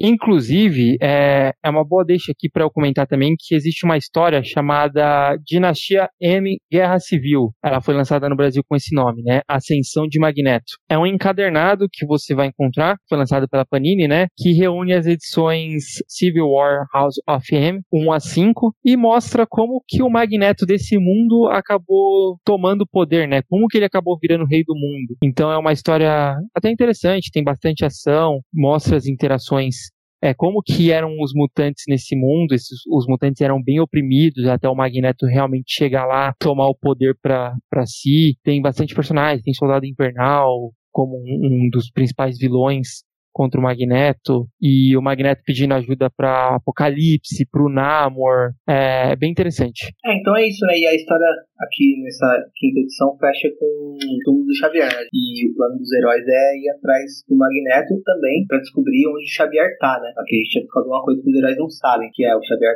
aparentemente está morto. Da perspectiva dos heróis, o Xavier seria um dos mutantes que poderia enfrentar a Wanda para fazer ela voltar à realidade normal, né? É, praticamente obrigar ela a devolver a realidade ao normal, controlando telepaticamente ela, né? Porque na teoria eles, eles queriam chegar até a Wanda, né? Eles começam a pensar, ah, a gente tem que chegar até a Wanda, mas eles não sabem exatamente o que, que eles vão fazer. Mesmo Sim. que eles derrotassem, matassem ela, matassem o Magneto, que eles acreditam ser o, o, vilão da história, e aí, como que a gente volta à realidade ao normal, né? E aí até uma comenta, né? Uma coisa de cada vez. Inclusive, uh, eu sempre tenho sentimentos hum, mistos quando eu leio Dinastia M. Eu já li várias vezes e uh, às vezes eu acho muito boa e às vezes eu acho fraca. Tipo, tem certas coisas que. Tem certos momentos da história que eu tô gostando muito dela e em outros momentos eu não tô gostando tanto. Uh, então, por exemplo, isso dos heróis não saberem o que fazer, não terem um plano bem definido. eu acho meio. Uh, parece que o Bendis não se preocupou tanto em pensar. Porque dava para eles tra traçarem um plano, né? Vamos lá, vamos enfrentar a feiticeira escarlate, o Doutor Estranho vai tentar controlar os poderes dela, se a gente achar Xavier, a gente faz os dois unirem suas forças para tentar controlar o poder dela e dialogar com ela para fazer ela voltar à realidade normal, mas não, eles basicamente falam, ah, vamos lá e vamos ver o que vai dar. Então, eu acho isso um é, pouco eu bizarro. Sinto que, eu sinto que a revista ela é muito corrida. Eu acho que talvez é, um pouco mais de edições, até para aprofundar um pouco mais ali o drama dos personagens vivendo dentro dessa, é, dessa nova linha temporal ali que eles foram criados, seria até mais interessante, porque ele acaba partindo muito direto para ação e acaba perdendo realmente o motivo, né? Realmente pa parece meio ah, vamos lá, é, é, eu entendo que o que ele quis dizer é que os heróis estão agindo no emocional, né? Mas realmente não faz tanto sentido ali, porque eles simplesmente iriam, chegariam lá, talvez matariam a Wanda, lutariam contra o Magneto, derrotariam ele, matariam ele, e no final ia fazer o quê? Iam continuar vivendo suas vidas ali naquele mundo? Eu até acho que isso, esse tipo de problemática meio que mostra o porquê que você gosta tanto da primeira edição, né? Que você falou que é o momento que você mais gosta da história. A primeira edição é uma introdução à história, né? E dialoga diretamente com Vingadores da Queda, para na terceira edição já começar uma desconstrução dessa vida, na quarta edição já começar uh, a reunir os heróis para irem para uma batalha e dando continuidade na quinta, não, uh, desculpa, na segunda edição mostra eh, essa vida nova deles, na primeira mostra que o Wolverine e a Lenda Miller são os pontos que vão uh, mostrar para os heróis que eles estão vivendo uma farsa, na edição 4 e 5 a gente vai ter os heróis descobrindo que estão vivendo uma farsa e se reunindo para irem para o ataque. E aí a gente vai chegar na edição 6 agora, né? Mas uh, não acontece muita coisa relevante, assim, é mais exposição, né? A gente vê mais exposição e certos momentos levam mais a história, né? De uma maneira mais aprofundada, como o Peter Parker, ou se você tem interesse particular em algum herói ou outro, os momentos desses heróis, né? Mas, uh, fora isso, não acontece tanta coisa assim, né? É uma construção rápida para uma desconstrução também bem rápida. Então, acho que por isso que isso que encaixa no que você falou, né? De que poderiam ter mais edições, ou seja, a construção podia demorar mais um tempo, para a desconstrução também demorar mais um tempo. Isso talvez trouxesse uh, uma importância maior para o que está acontecendo naquele universo, né? E não só para reverter aquele universo. Sim. Mas é, não, não, sei, parece que o Bendis tinha uma ideia de história, mas ele não sabia muito bem o que fazer dentro dessa história. Tanto que passa muito tempo numa, em, ah, em, Brian, em exposições.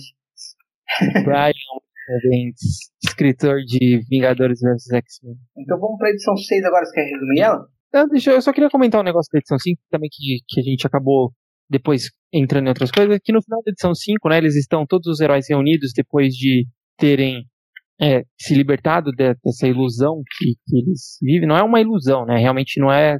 Não, não tá acontecendo na cabeça deles. Eles realmente estão nesse novo mundo. Eles foram libertados, recuperaram as memórias do mundo original o Gavião Arqueiro ele tá realmente transtornado, que é uma coisa que a gente não, não chegou a entrar em muito a fundo, talvez seja os diálogos mais interessantes daqui, pois ele realmente ele, ele sabe que ele morreu, se ele voltar à realidade normal, e aí? né, ele vai voltar a, a, a, deixar de existir, né? Então o, o Gavião Arqueiro ele tem esse lado que está transtornado, inclusive é, é interessante ao mesmo tempo não é que poderia aprofundar mais, né, essa questão. E depois no final eles são abordados pela equipe novamente da Mística e os seus agentes lá da, da Shield. É, e a, a, acontece uma batalha muito rápida até a Leila Miller realmente libertar todos eles. E o, os, os heróis, né, a Vampira e o. Acho que todos, né? A Vampira, a, a Mulher-Aranha, o Noturno, eles acabam se unindo aos os X-Men e os Vingadores para irem libertar os, o, o mundo do, do Magneto, né? Sem plano nenhum. E acho que essa questão do Gavião Arqueiro é bem desenvolvida uh, no se eu me lembro bem, ela é bem desenvolvida no, no time dos Vingadores, que é escrito pelo próprio Bendis. Então acho que ele jogou isso para e é aquilo que a gente fala, né? Uh, da problemática das grandes sagas. A gente nunca sabe quando um time vai ser relevante ou não. Nesse caso, ele é relevante para um aspecto da história, que é esse do Gavião Arqueiro, que acaba sendo importante, como o Caio ressaltou agora. Bom, edição 6, os, os X-Men Vingadores, os heróis, vamos chamar os heróis, né? Porque não tem só X-Men, não tem só Vingador, tem herói de tudo quanto é lado aqui. E eles, eles invadem o aeroporto aviões da, da SHIELD, né? A Emma Frost fala que é impossível ver, eles verem porque ela está fazendo mais de 17 comandos mentais aos todos os humanos que estão ali, né? Não só humanos, a, a todo mundo que está ali para não conseguir ver eles. O Homem-Aranha acha isso assustador. é, e eles vão com o aeroporto aviões até onde está acontecendo a festa do Magneto, né? Lá o Magneto está recebendo várias é, celebridades dentro desse mundo. Ele recebe o Doutor Destino, mostra que o Doutor Destino e o Magneto eles têm uma certa rivalidade, né? O, eles recebem a Tempestade, recebem o Pantera Negra e os mutantes, o, os mutantes, não, os heróis, eles estão conversando. O Ciclope, a partir desse momento aqui, ele realmente toma a, a dianteira, né? Ele comenta que ele é o líder dos X-Men desde que ele era um adolescente. E nesse tempo todo ele meio que sempre se orgulhou de que ele sabe muito sobre tática, né? E que ele sempre coloca a, a moral, né, os, o, em, acima da violência. Mas hoje, né, ele meio que comenta mais uh, today, meio que dá, aquele, dá aquela reticências, né? Não, não tem uma maneira fácil de falar que eles, na, na verdade, resumindo, ele estava comentando que eles estão indo para uma batalha realmente para é, matar a Wanda sem talvez isso significar alguma coisa. Ele realmente comenta isso.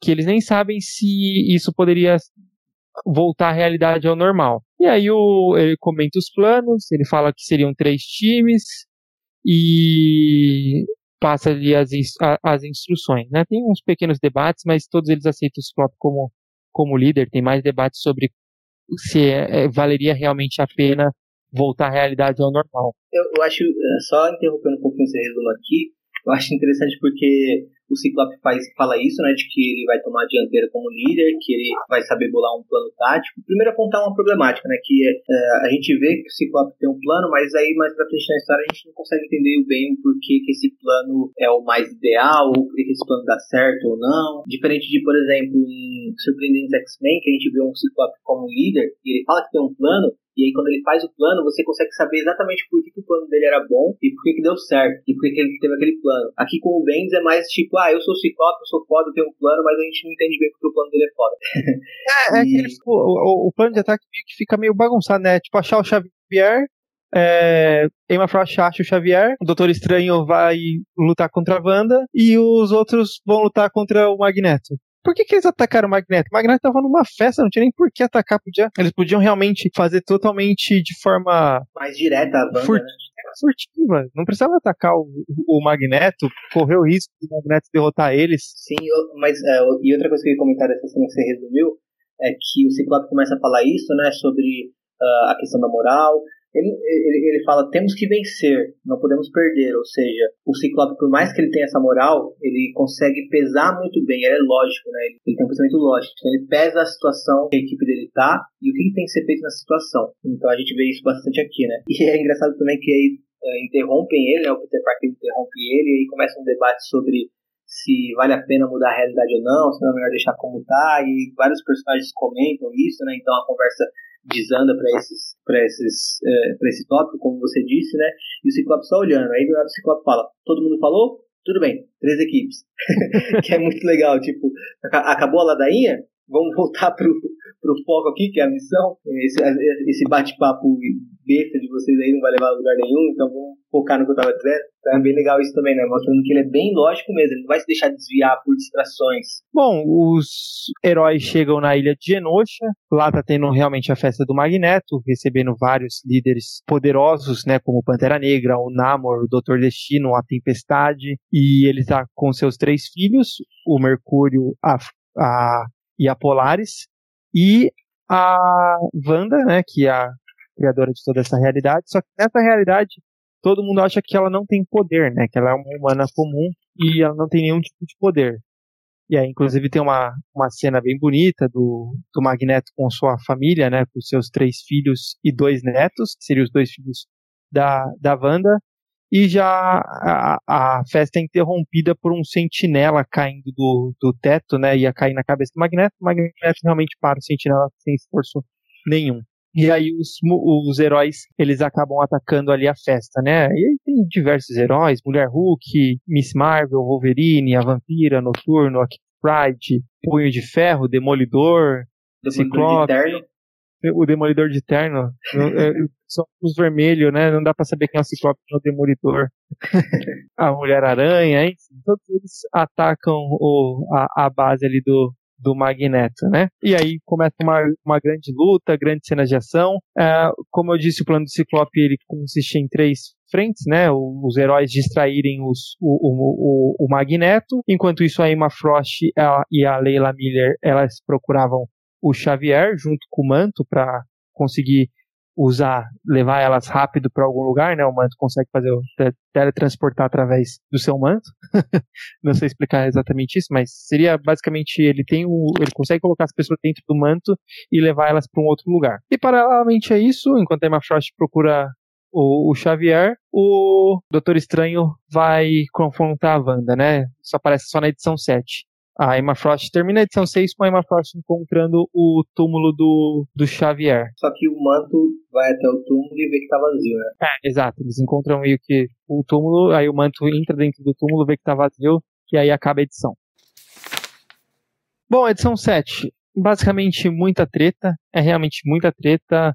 Os heróis estão lutando, o- os convidados da festa do Magneto decidem lutar por ele, como a Tempestade, o Namor e Doutor Destino, entre outros convidados que estão ali. Tem, o Magneto tem uma guarda pessoal também. Vale ver que a vampira já ataca logo a Tempestade e o Namor para pegar o poder deles e ficar bem poderosa. E o quando eles chegam perto da Wanda, a Wanda ela começa a se desfazer em vários quadriculados, né? Que realmente mostra aquela capa que era bem famosa na época da divulgação da Dinastia M, a Wanda se desfazendo em quadriculados. E o Pietro fica em, em, em caos, falando meio que o que vocês fizeram com a minha irmã, e mostra também o quanto que o Pietro é poderoso, né? Atacando todo mundo, até que a, a, a vampira consegue derrubar, derrubar ele. Enquanto isso, o Doutor Estranho, ele chega até um, um local, né, com a sua forma astral, e ele percebe que aquela, na verdade, nem era a Wanda que estava lá na festa, era só uma projeção dela que ela mesma criava e que ela fica o tempo inteiro no quarto com seus dois filhos. E aí eles têm um diálogo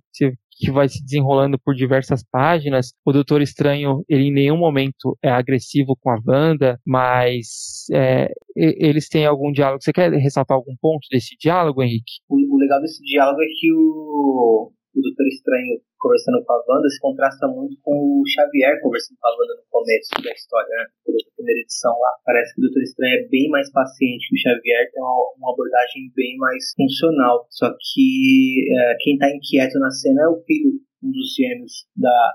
Ou os dois, sei lá, da, da Wanda, ele fica perturbado no sentido de do Doutor Estranho estar Parece que, ali. na verdade, é, parece que na verdade ela usa isso como extensão da própria psique dela, né?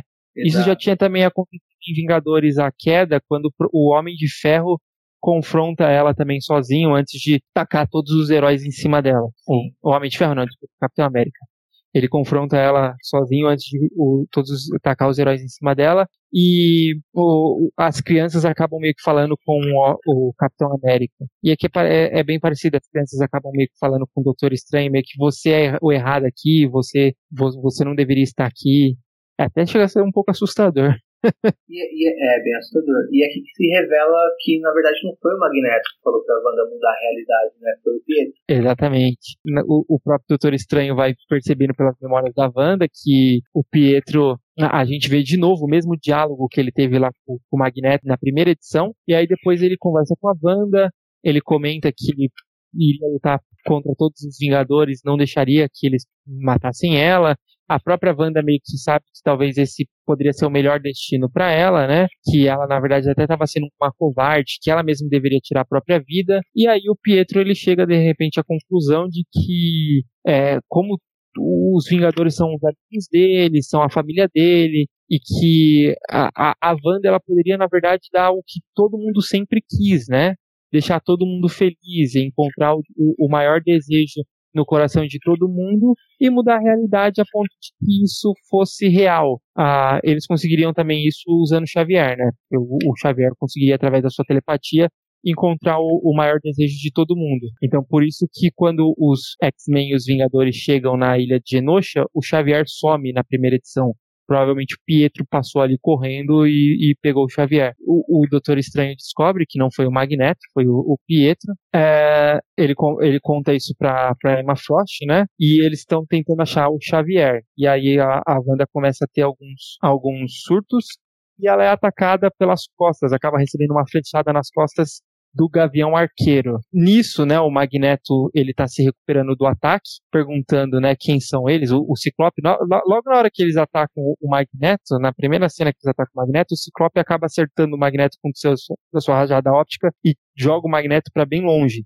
Inclusive ele foi parar, agora a gente descobre que ele foi parar perto da Emma Frost e da Layla Miller. E na hora que, a, que o Magneto perguntou quem, quem são vocês, porque vocês estão atacando minha família, o poder da Layla Miller funciona e o Magneto descobre tudo de errado que está nesse mundo. Então o Magneto também recobra a, a consciência, né? E ao invés, é, aí a gente volta para a cena do Gavião Arqueiro atacando a Feiticeira Escarlate. Pelo visto não adiantou nada, a Feiticeira Escarlate só fez a flecha do Gavião Arqueiro deixar de existir, né? E aí eles é, comentam, o, o Gavião Arqueiro meio que comenta por que, que você me matou e tal, e fica provocando tanta feiticeira escarlate até realmente chegar ao ponto de que, de novo, ela extermina ele dessa realidade, né? O Doutor Estranho meio que não tem muito o que fazer ali, ele só fica olhando e tentando recobrar a consciência da Wanda, né? e a Wanda informando que ela não pode controlar nada disso. Nisso nós temos os o, o Pietro atacando todos os, os heróis.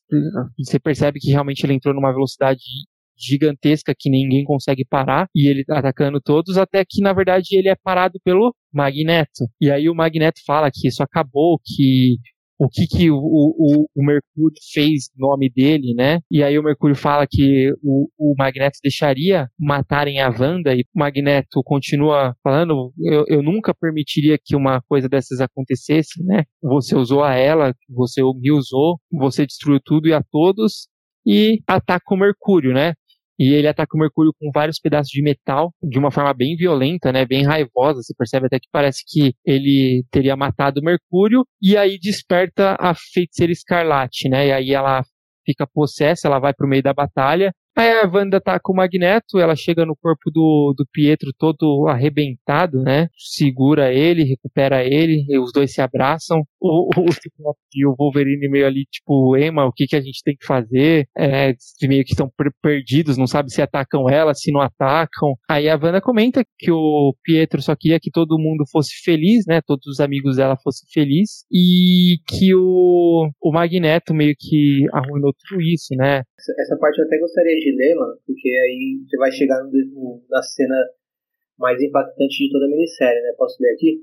Por favor. Então ela fala que só queria, como você disse, né? ela fala, é, ele só queria ver todo mundo feliz e tudo mais. E aí ela fala, olha, ela fala pro Magneto, né? Olha o que você fez com a gente, pai. Pietro tinha razão. Você, você nos arruinou antes que tivéssemos chance. Por que tratar seus próprios filhos desse jeito? Bebês. Porque você realmente se acha melhor que todo mundo. A sua arrogância. Acha que, por sermos mutantes, somos melhores do que eles que merecemos governar. Era o que você queria e foi o que eu te dei. Mas olha no que resultou. Mesmo quando você consegue o que quer, continua ser um homem horrível. Nós não somos o próximo passo. Nós não somos deuses. Somos aberrações. Olhe para nós, papai. Somos aberrações. Mutantes. Você escolheu isso para nós e nos arruinou, papai. Aí a Emma fala ou não, porque aí no caso a Emma já leu a mente da feiticeira e já sabe o que ela vai falar e o que ela vai fazer, né? Nisso, a feiticeira escarlate fala No more mutants, que em português ficou Chega de mutantes. E aí se encerra essa edição, né? Com o personagem reagindo a ela falando isso e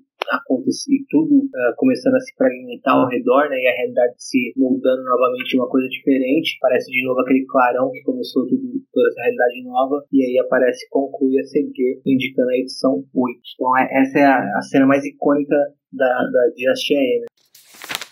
Quer falar alguma coisa da edição 7 antes de partir para a edição 8? Não, basicamente, realmente essa, é, tudo termina ali nessa No More Mutants, né? Na verdade, acho que a edição 8 dá para falar de forma até bem rápida, né? É basicamente o mundo volta ao normal e começa com a Leila Miller, ela acorda, ela percebe que o mundo já voltou ao normal, e aí você tem os Vingadores, e aí você percebe que os Vingadores percebem que alguns lembram, outros não. Então, o Luke Cage lembra, o Peter Parker lembra, mas o Homem de Ferro não lembra. Então tem alguns. É, não entendo realmente o, o, sentido de que alguns lembram e outros não. É o, o que estava acontecendo naquela realidade, né? O Capitão América é um dos que não lembram nem um pouco, e aí ele, eles recebem a visita do Doutor Estranho, todo arrebentado, porque parece que realmente ele teve um, um ataque sobre de magia, né? Sobre ele, e aí você, ele comenta que aconteceu alguma coisa. E aí é o que a gente vê do lado dos, dos mutantes, né? Os X-Men. E aí a gente tem a Emma Frost, ela tá de volta dentro da mansão Xavier.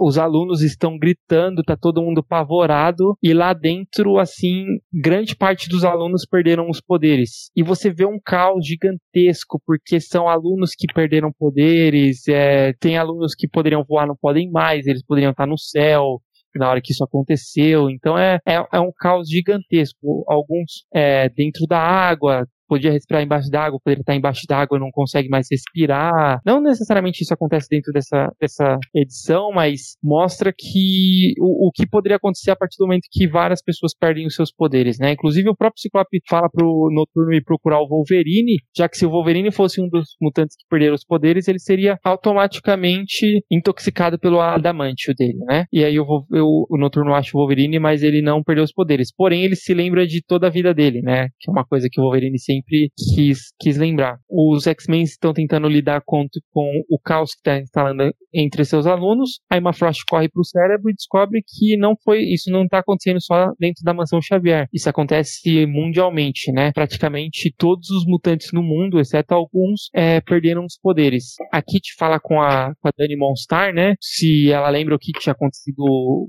no dia anterior, dentro da dinastia M, e aí a Dani Monstar não lembra de nada. Então são poucos mutantes que realmente lembram o que aconteceu, que foi a, a Wanda a responsável por, por tudo isso. E aí a gente vê que o Homem de Gelo também foi um dos mutantes que perderam o, os poderes. Vemos isso repercutindo nas mídias mundiais.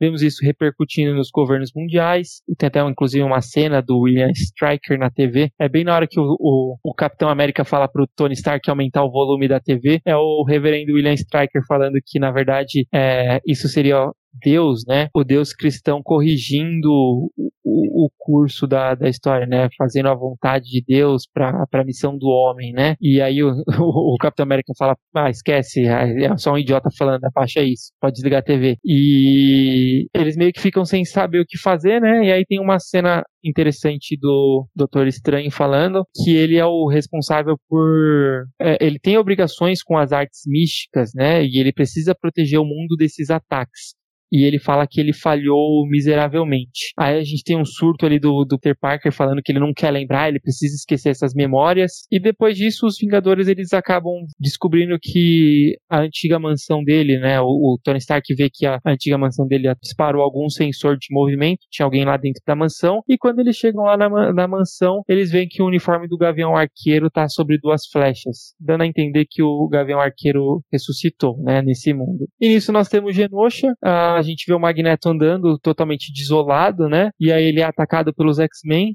o Wolverine prestes a matar ele, e aí o, eles se descobre que o Magneto também foi um dos mutantes que perderam os poderes dentro dessa, dessa nova realidade, né? O Magneto está desolado. Acho que talvez seja o pior pesadelo para o Magneto se encontrar como um humano comum. E aí eles inclusive decidem não fazer nada com o Magneto porque seria pro, pro próprio Magneto viver como humano comum seria doloroso demais. E aí a gente vê que a Wanda tá em alguma a, algum país, em, na verdade no interior de algum país, muito isolada, totalmente feliz, vivendo uma vida pacata, né? E aí a gente tem o Hank Pym no final falando, né, sobre, tentando explicar mais ou menos a, a, a força que isso tem dentro do impacto de ecossistema mesmo mundial dos mutantes perderem os poderes, né? Por exemplo, tem mutantes que poderiam controlar energia, e campos magnéticos, e isso poderia afetar o próprio campo magnético da Terra. Teriam mutantes que poderiam é, controlar diversos tipos de energia. E esse tipo de energia, para onde que ela foi, né? E aí a gente tem uma cena do, do espaço, tem um, um, um clarão, mostrando que realmente ele tem um acúmulo de energia ali, provavelmente todas as energias dos mutantes foram para ali, né? E aí termina aqui o Hank Pym falando que toda ação é há uma reação. Você quer comentar alguma coisa dessa edição aí? Antes de você voltar ao que você queria comentar. Sim, mas tem ligação com essa edição que eu vou comentar. Mas, mas antes, vamos, queria falar um pouco da arte de toda essa minissérie, né? Que ela é feita, o desenho, os desenhos são do Olivier Coipel, e aí tem várias pessoas na arte final. Mas é, só para não deixar passar batido, eu gosto bastante do Olivier Coipel desenhando, mas a depender do título, por exemplo, eu acho a fase dele desenhando os quadrinhos do Thor muito boa, porque ali ele está retratando deuses nórdicos. E só que aqui eu já acho bem problemática porque todo mundo é gigante, sabe? Ele faz todo mundo gigante. a gente vê a cabeça do Ciclope, sei lá, maior que na televisão. o corpo do Ciclope, né? O Ciclope que é conhecido como Sim, cara. É, Exato. É Não, sem contar que é, bem, é um pouco depois da fase do Grant Morrison em Novos X-Men, que o Ciclope tava bem magrão mesmo. E ele desenha todo mundo muito gigante, muito bombado, e eu fico bem incomodado. Eu acho que ele não, ele não caracteriza tão bem todo mundo. Parece que, tipo, às vezes parece que é o mesmo rosto, que nem você falou, Demolidor e o Ciclope, não dá pra saber quem é quem. Isso me incomoda. E eu acho também que as cenas de ação dessa da arte de Dinastia M são bem confusas também. Em ah, determinado ah, momento você fica meio perdido no que tá acontecendo. Principalmente na sequência final de ação em Genosha, né? O, uma coisa que eu reparo bastante, por exemplo, na cena de ação que se perde é que, ok, tá tendo um evento do Magneto, um super evento, e aí começa uma cena de ação, sumiu todo mundo, só tem os, os personagens que interessam aparecendo, e o cenário também acaba ficando qualquer coisa. Uh, então, tipo, fica tudo muito. É, é, é realmente fraco né, em questão de ação esse final, porque é uma ação bem, bem é. É, não, não, acrescenta muito a história, a ação, você não, é, é, qualquer coisa, sabe? É só pra você ver que tá acontecendo uma ação mesmo. É, ele é bom dentro do, da, da, ação, assim, no sentido de, por exemplo, o Magneto ele simplesmente some, mas você vê, se você vê lá na primeira cena, você vê que o Ciclope acertou o Magneto, e aí ele simplesmente vai parar lá perto da Emma e, do, e da Layla Miller, né? Mas, Sim, mas é no meio de um caos tão grande, é. tão grande, tão grande, você presta muita atenção. Até a cena que você falou do Magneto atacando o Pietro, Uh, é uma cena que podia ser muito mais impactante. Eu também não gosto da construção da, das páginas dessa cena. Uh, eu acabo sentindo mais o impacto quando eu vi a, a, a feiticeira escarlate chegando perto do, do Pietro e a poça de sangue em volta da cabeça dele. Mas é, era uma coisa que dava pra você. Se, se, tivesse, se tivesse sido melhor estruturada, você poderia sentir o impacto a cada pedra, a cada pedaço de metal que o Magneto jogasse no Pietro, né? E você acaba não sentindo. Então Uh, parece que foi feito meio que às pressas. Cara, o Magneto é muito cruel, né? Raiva, eu gosto, eu já falei que gosto do Magneto vilão, assim. Eu também acho que. Eu não, eu não acho que o Magneto é tão bem retratado dentro dessa minissérie. Eu entendo, porque ele tá num momento bem específico da vida dele, né? Ele tá bem deprimido e tudo mais, e acaba mais deprimido ainda, sem poderes. Então, provavelmente é o ponto mais baixo do Magneto em toda a cronologia mutante, né? Mas eu acho que eu não gosto tanto assim de como ele é retratado. Bom, eu queria aproveitar e, e comentar uma coisa que a gente já vem falando há muito tempo no nosso podcast, né? Sobre cronologia. Cara, você lê Dinastia M e você vê que é uma história legal, bacana, interessante, tem todos esses pontos que a gente falou, e depois deixar de ler, você não sente nem um, um, você não vai, não vai sentir, né? Não vai entrar dentro de um décimo ali do que realmente significa a frase No More Mutants. E você só vai entender isso lendo a cronologia dos X-Men. O peso que isso tem, a frase que isso tem, o tanto de pessoas que morreram, perderam suas vidas, é, deixaram amigos, familiares, e a dor desses amigos, desses familiares perdendo é, essas pessoas por causa da frase da Wanda No More Mutants, fazendo com que vários mutantes percam seus poderes, você só vê isso dentro das páginas dos X-Men. E você só tem isso por causa da cronologia.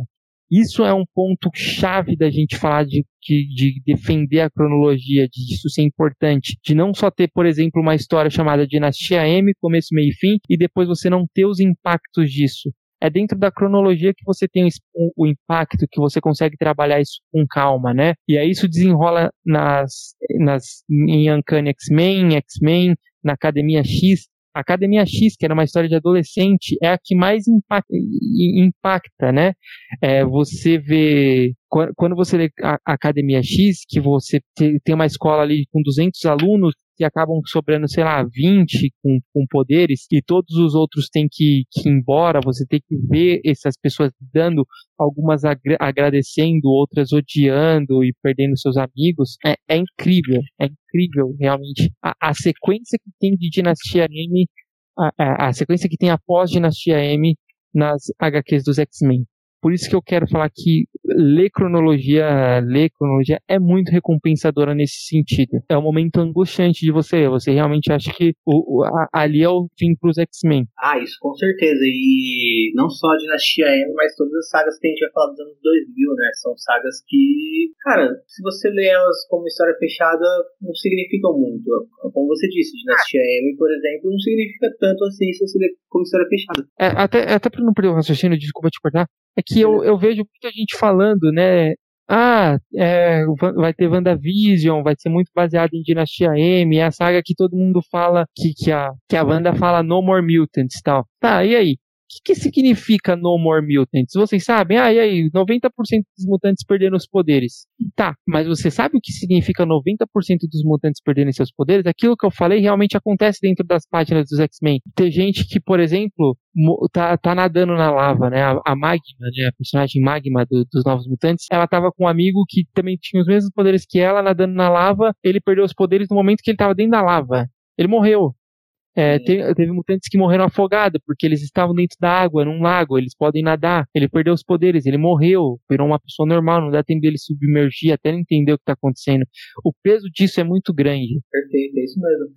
E você, você sente muito mais toda a importância, toda a relevância dessa frase quando você acompanha as histórias periódicas, né? E, por exemplo, essa fase nova do Hickman, conforme a gente for lendo, a gente já viu um pouco disso aparecendo na minissérie inicial, mas conforme a gente for lendo a hora de X, a gente vai ver, a gente vai entender também o quanto é pesado esse episódio, né, do No More Mutants para a história dos mutantes como raça, né? E pegando isso como deixa, vou voltar àquela cena lá que o queria falar sobre, né? Mas antes de falar sobre a cena e sobre a frase chega de mutantes, é importante também falar que uma das problemáticas que muitas pessoas apontam nessa na dinastia M é uma problemática que existe em várias em, em várias produções uh, cinematográficas, de quadrinhos, de literatura, ou que seja, que é a representação de uma mulher com um poder enorme e estando descontrolada, né? Que isso costuma recair justamente sobre as figuras femininas. E é realmente uma coisa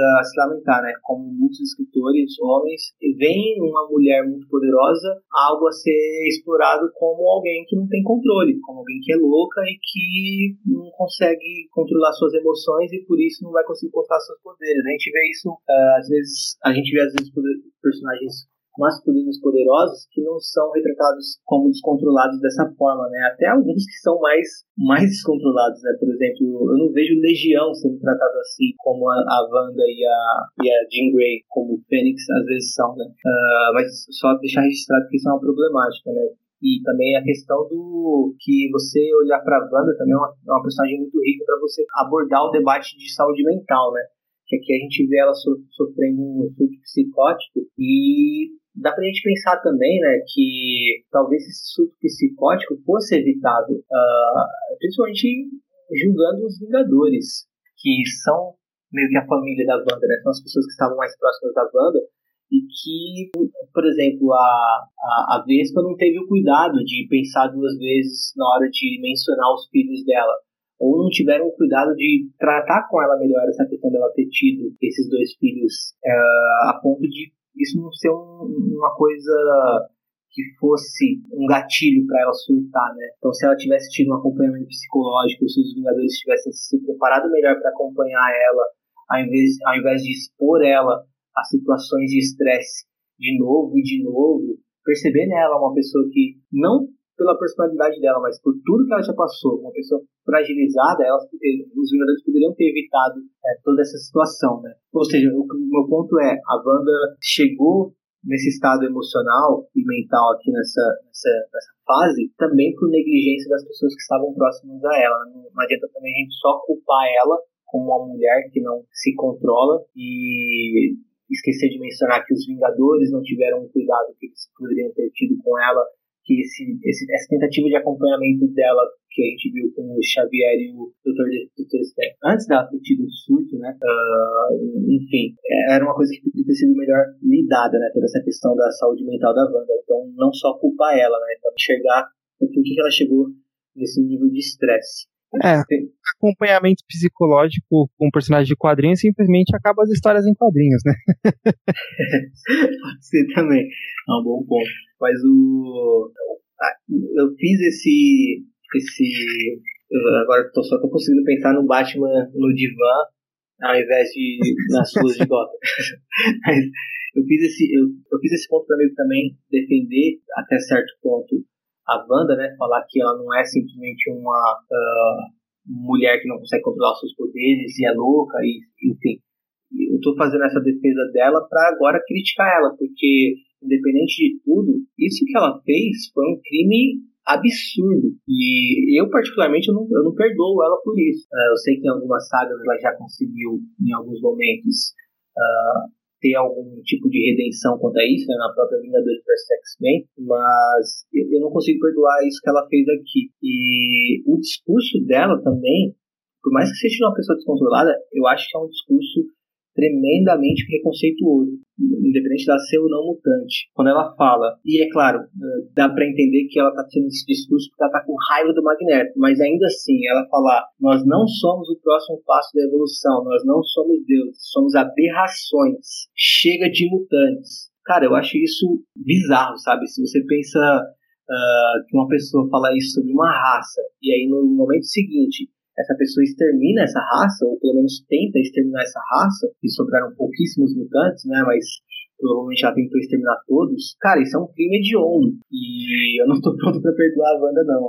É, é, toda vez que eu vejo essa cena dela falando No More Mutants, eu, eu, eu fico bolado, sabe? É, exato. E assim, você pensar que, mesmo depois dela se redimindo, no sentido de que ela ajudou também a voltar o gene, o gene mutante, muitos mutantes perderam a vida. E aí, se ela não conseguiu voltar, né? Então, realmente é algo que, que seria imperdoável. E agora, outro aspecto, uh, e aí eu também, aproveitando a Wanda, a Wanda é um, um Vingador.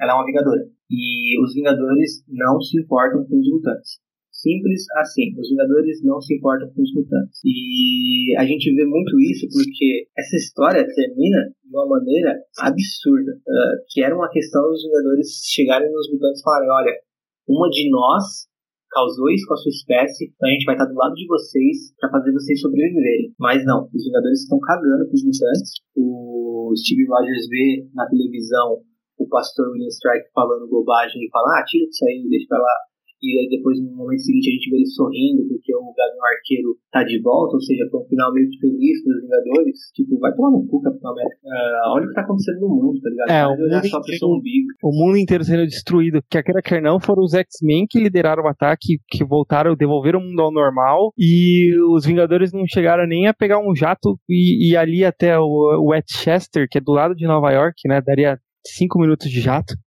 e falaram, vocês precisam de ajuda com alguma coisa aqui na escola, sabe? É, é realmente é incrível o egoísmo dos Vingadores e dos próprios, assim, e, isso é chato. Caso, até, né? É, eu acho que é chato até pelos próprios roteiristas, cara, porque eu acho que se for dentro da linha do, dos Vingadores, eles seriam pessoas que fariam isso, sabe? E aí você acaba pegando raiva de, dos personagens por causa do, de uma preguiça dos roteiristas de fazer uma história, de fazer uns crossover, de sentar numa sala de reunião, é, seis, sete roteiristas que escrevem histórias diferentes e falar, vamos se ajudar aqui para interagir melhor as histórias. Cara, e outra coisa, uh, o que o William Strike fala, que o William Strike fala na TV, que o Capitão América fala, deixa pra lá, desliga esse imbecil ele fala, né, que você até ressaltou, mas eu queria ler exatamente o que ele fala. Ele fala: Estava previsto nas escrituras há anos e agora o estudo finalmente começou. Essa abominação da humanidade que era raça mutante revela ser o que sempre foi.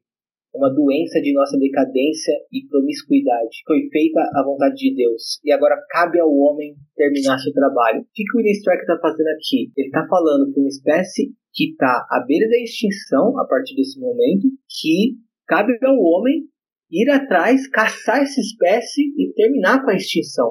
E o Capitão América, deixa isso pra lá, deixa isso pra lá o caralho, tá ligado? Vai atrás disso, uh, vai defender os mutantes, uh, processa o, o, Pega os advogados do Tony Stark e processa o Tony Stark por apologia ao ódio, apologia à violência, sei lá, sabe? Tipo, é, é absurdo ver os Vingadores virando as costas para isso, sabe? Tipo, ah, isso não é assunto nosso, deixa pra lá. É, então, e assim, você tem que. E, e vale ressaltar que o William Striker foi o vilão dessa saga que é, é pós-Dinastia M, é a dizimação, né?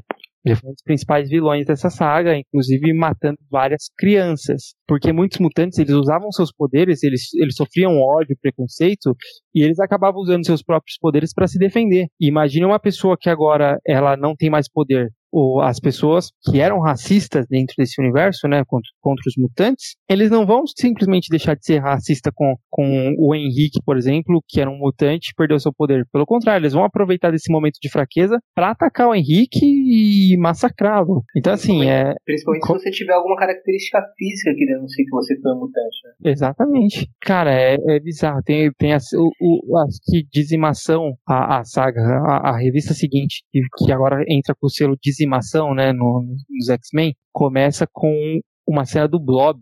Imagina o Blob, o poder do Blob é ter aquele tamanho todo, né, de que ele seria irremovível. Imagina ele perder os poderes, a pele dele fica totalmente enrugada, ele simplesmente toda aquela a, a, aquela gordura que protegia ele, ela simplesmente vira pele e fica bizarro, cara, ele não consegue nem andar, ele acha que ele tenta levantar, ele acha que ele tropeçou no cobertor, mas ele tropeçou na pele dele. Então é para você ver o nível de do que, que a Wanda fez ao desligar os poderes, né? Não é simplesmente, por exemplo, desligar o poder do Homem de Gelo, que ele não consegue mais soltar gelo, que depois acaba tendo uma retcon ali, acho que os roteiristas nos conversaram, o Homem de Gelo não foi um dos personagens que perderam os poderes, mas seria exatamente isso, né? Seria, seriam personagens que, que, que têm a, a, a mutação mais física e a partir do momento que eles perdem os poderes, eles, eles podem realmente acabar sofrendo um, um acidente muito mais grave, né?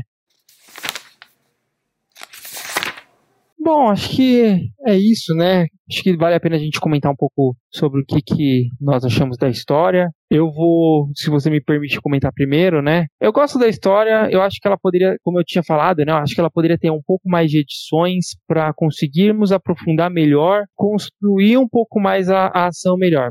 Porque o que, que eu sinto dentro dessa história? Eu sinto que Dinastia M, ela é uma história que ela é muito acelerada. E aí acaba perdendo um, um pouco algumas coisas, né? Mas no geral eu gosto, acho que inclusive muita gente gosta, até porque ela acabou desencadeando aí a Marvel lançar uma grande saga por ano. E, sei lá, acho que esse meu ponto é esse. Tô cansado. eu, acho, eu acho que eu gosto bastante. Acho que parece, talvez tenha parecido que eu não gosto da história, né? Mas eu gosto, eu acho acho, inclusive, que é a melhor minissérie, é a melhor saga que o Bendis escreveu. E ele escreveu a, a maioria das, das grandes sagas da Marvel. E só que eu acho que Dinastia M é a melhor saga que ele escreveu, né? E o. Eu, eu tenho.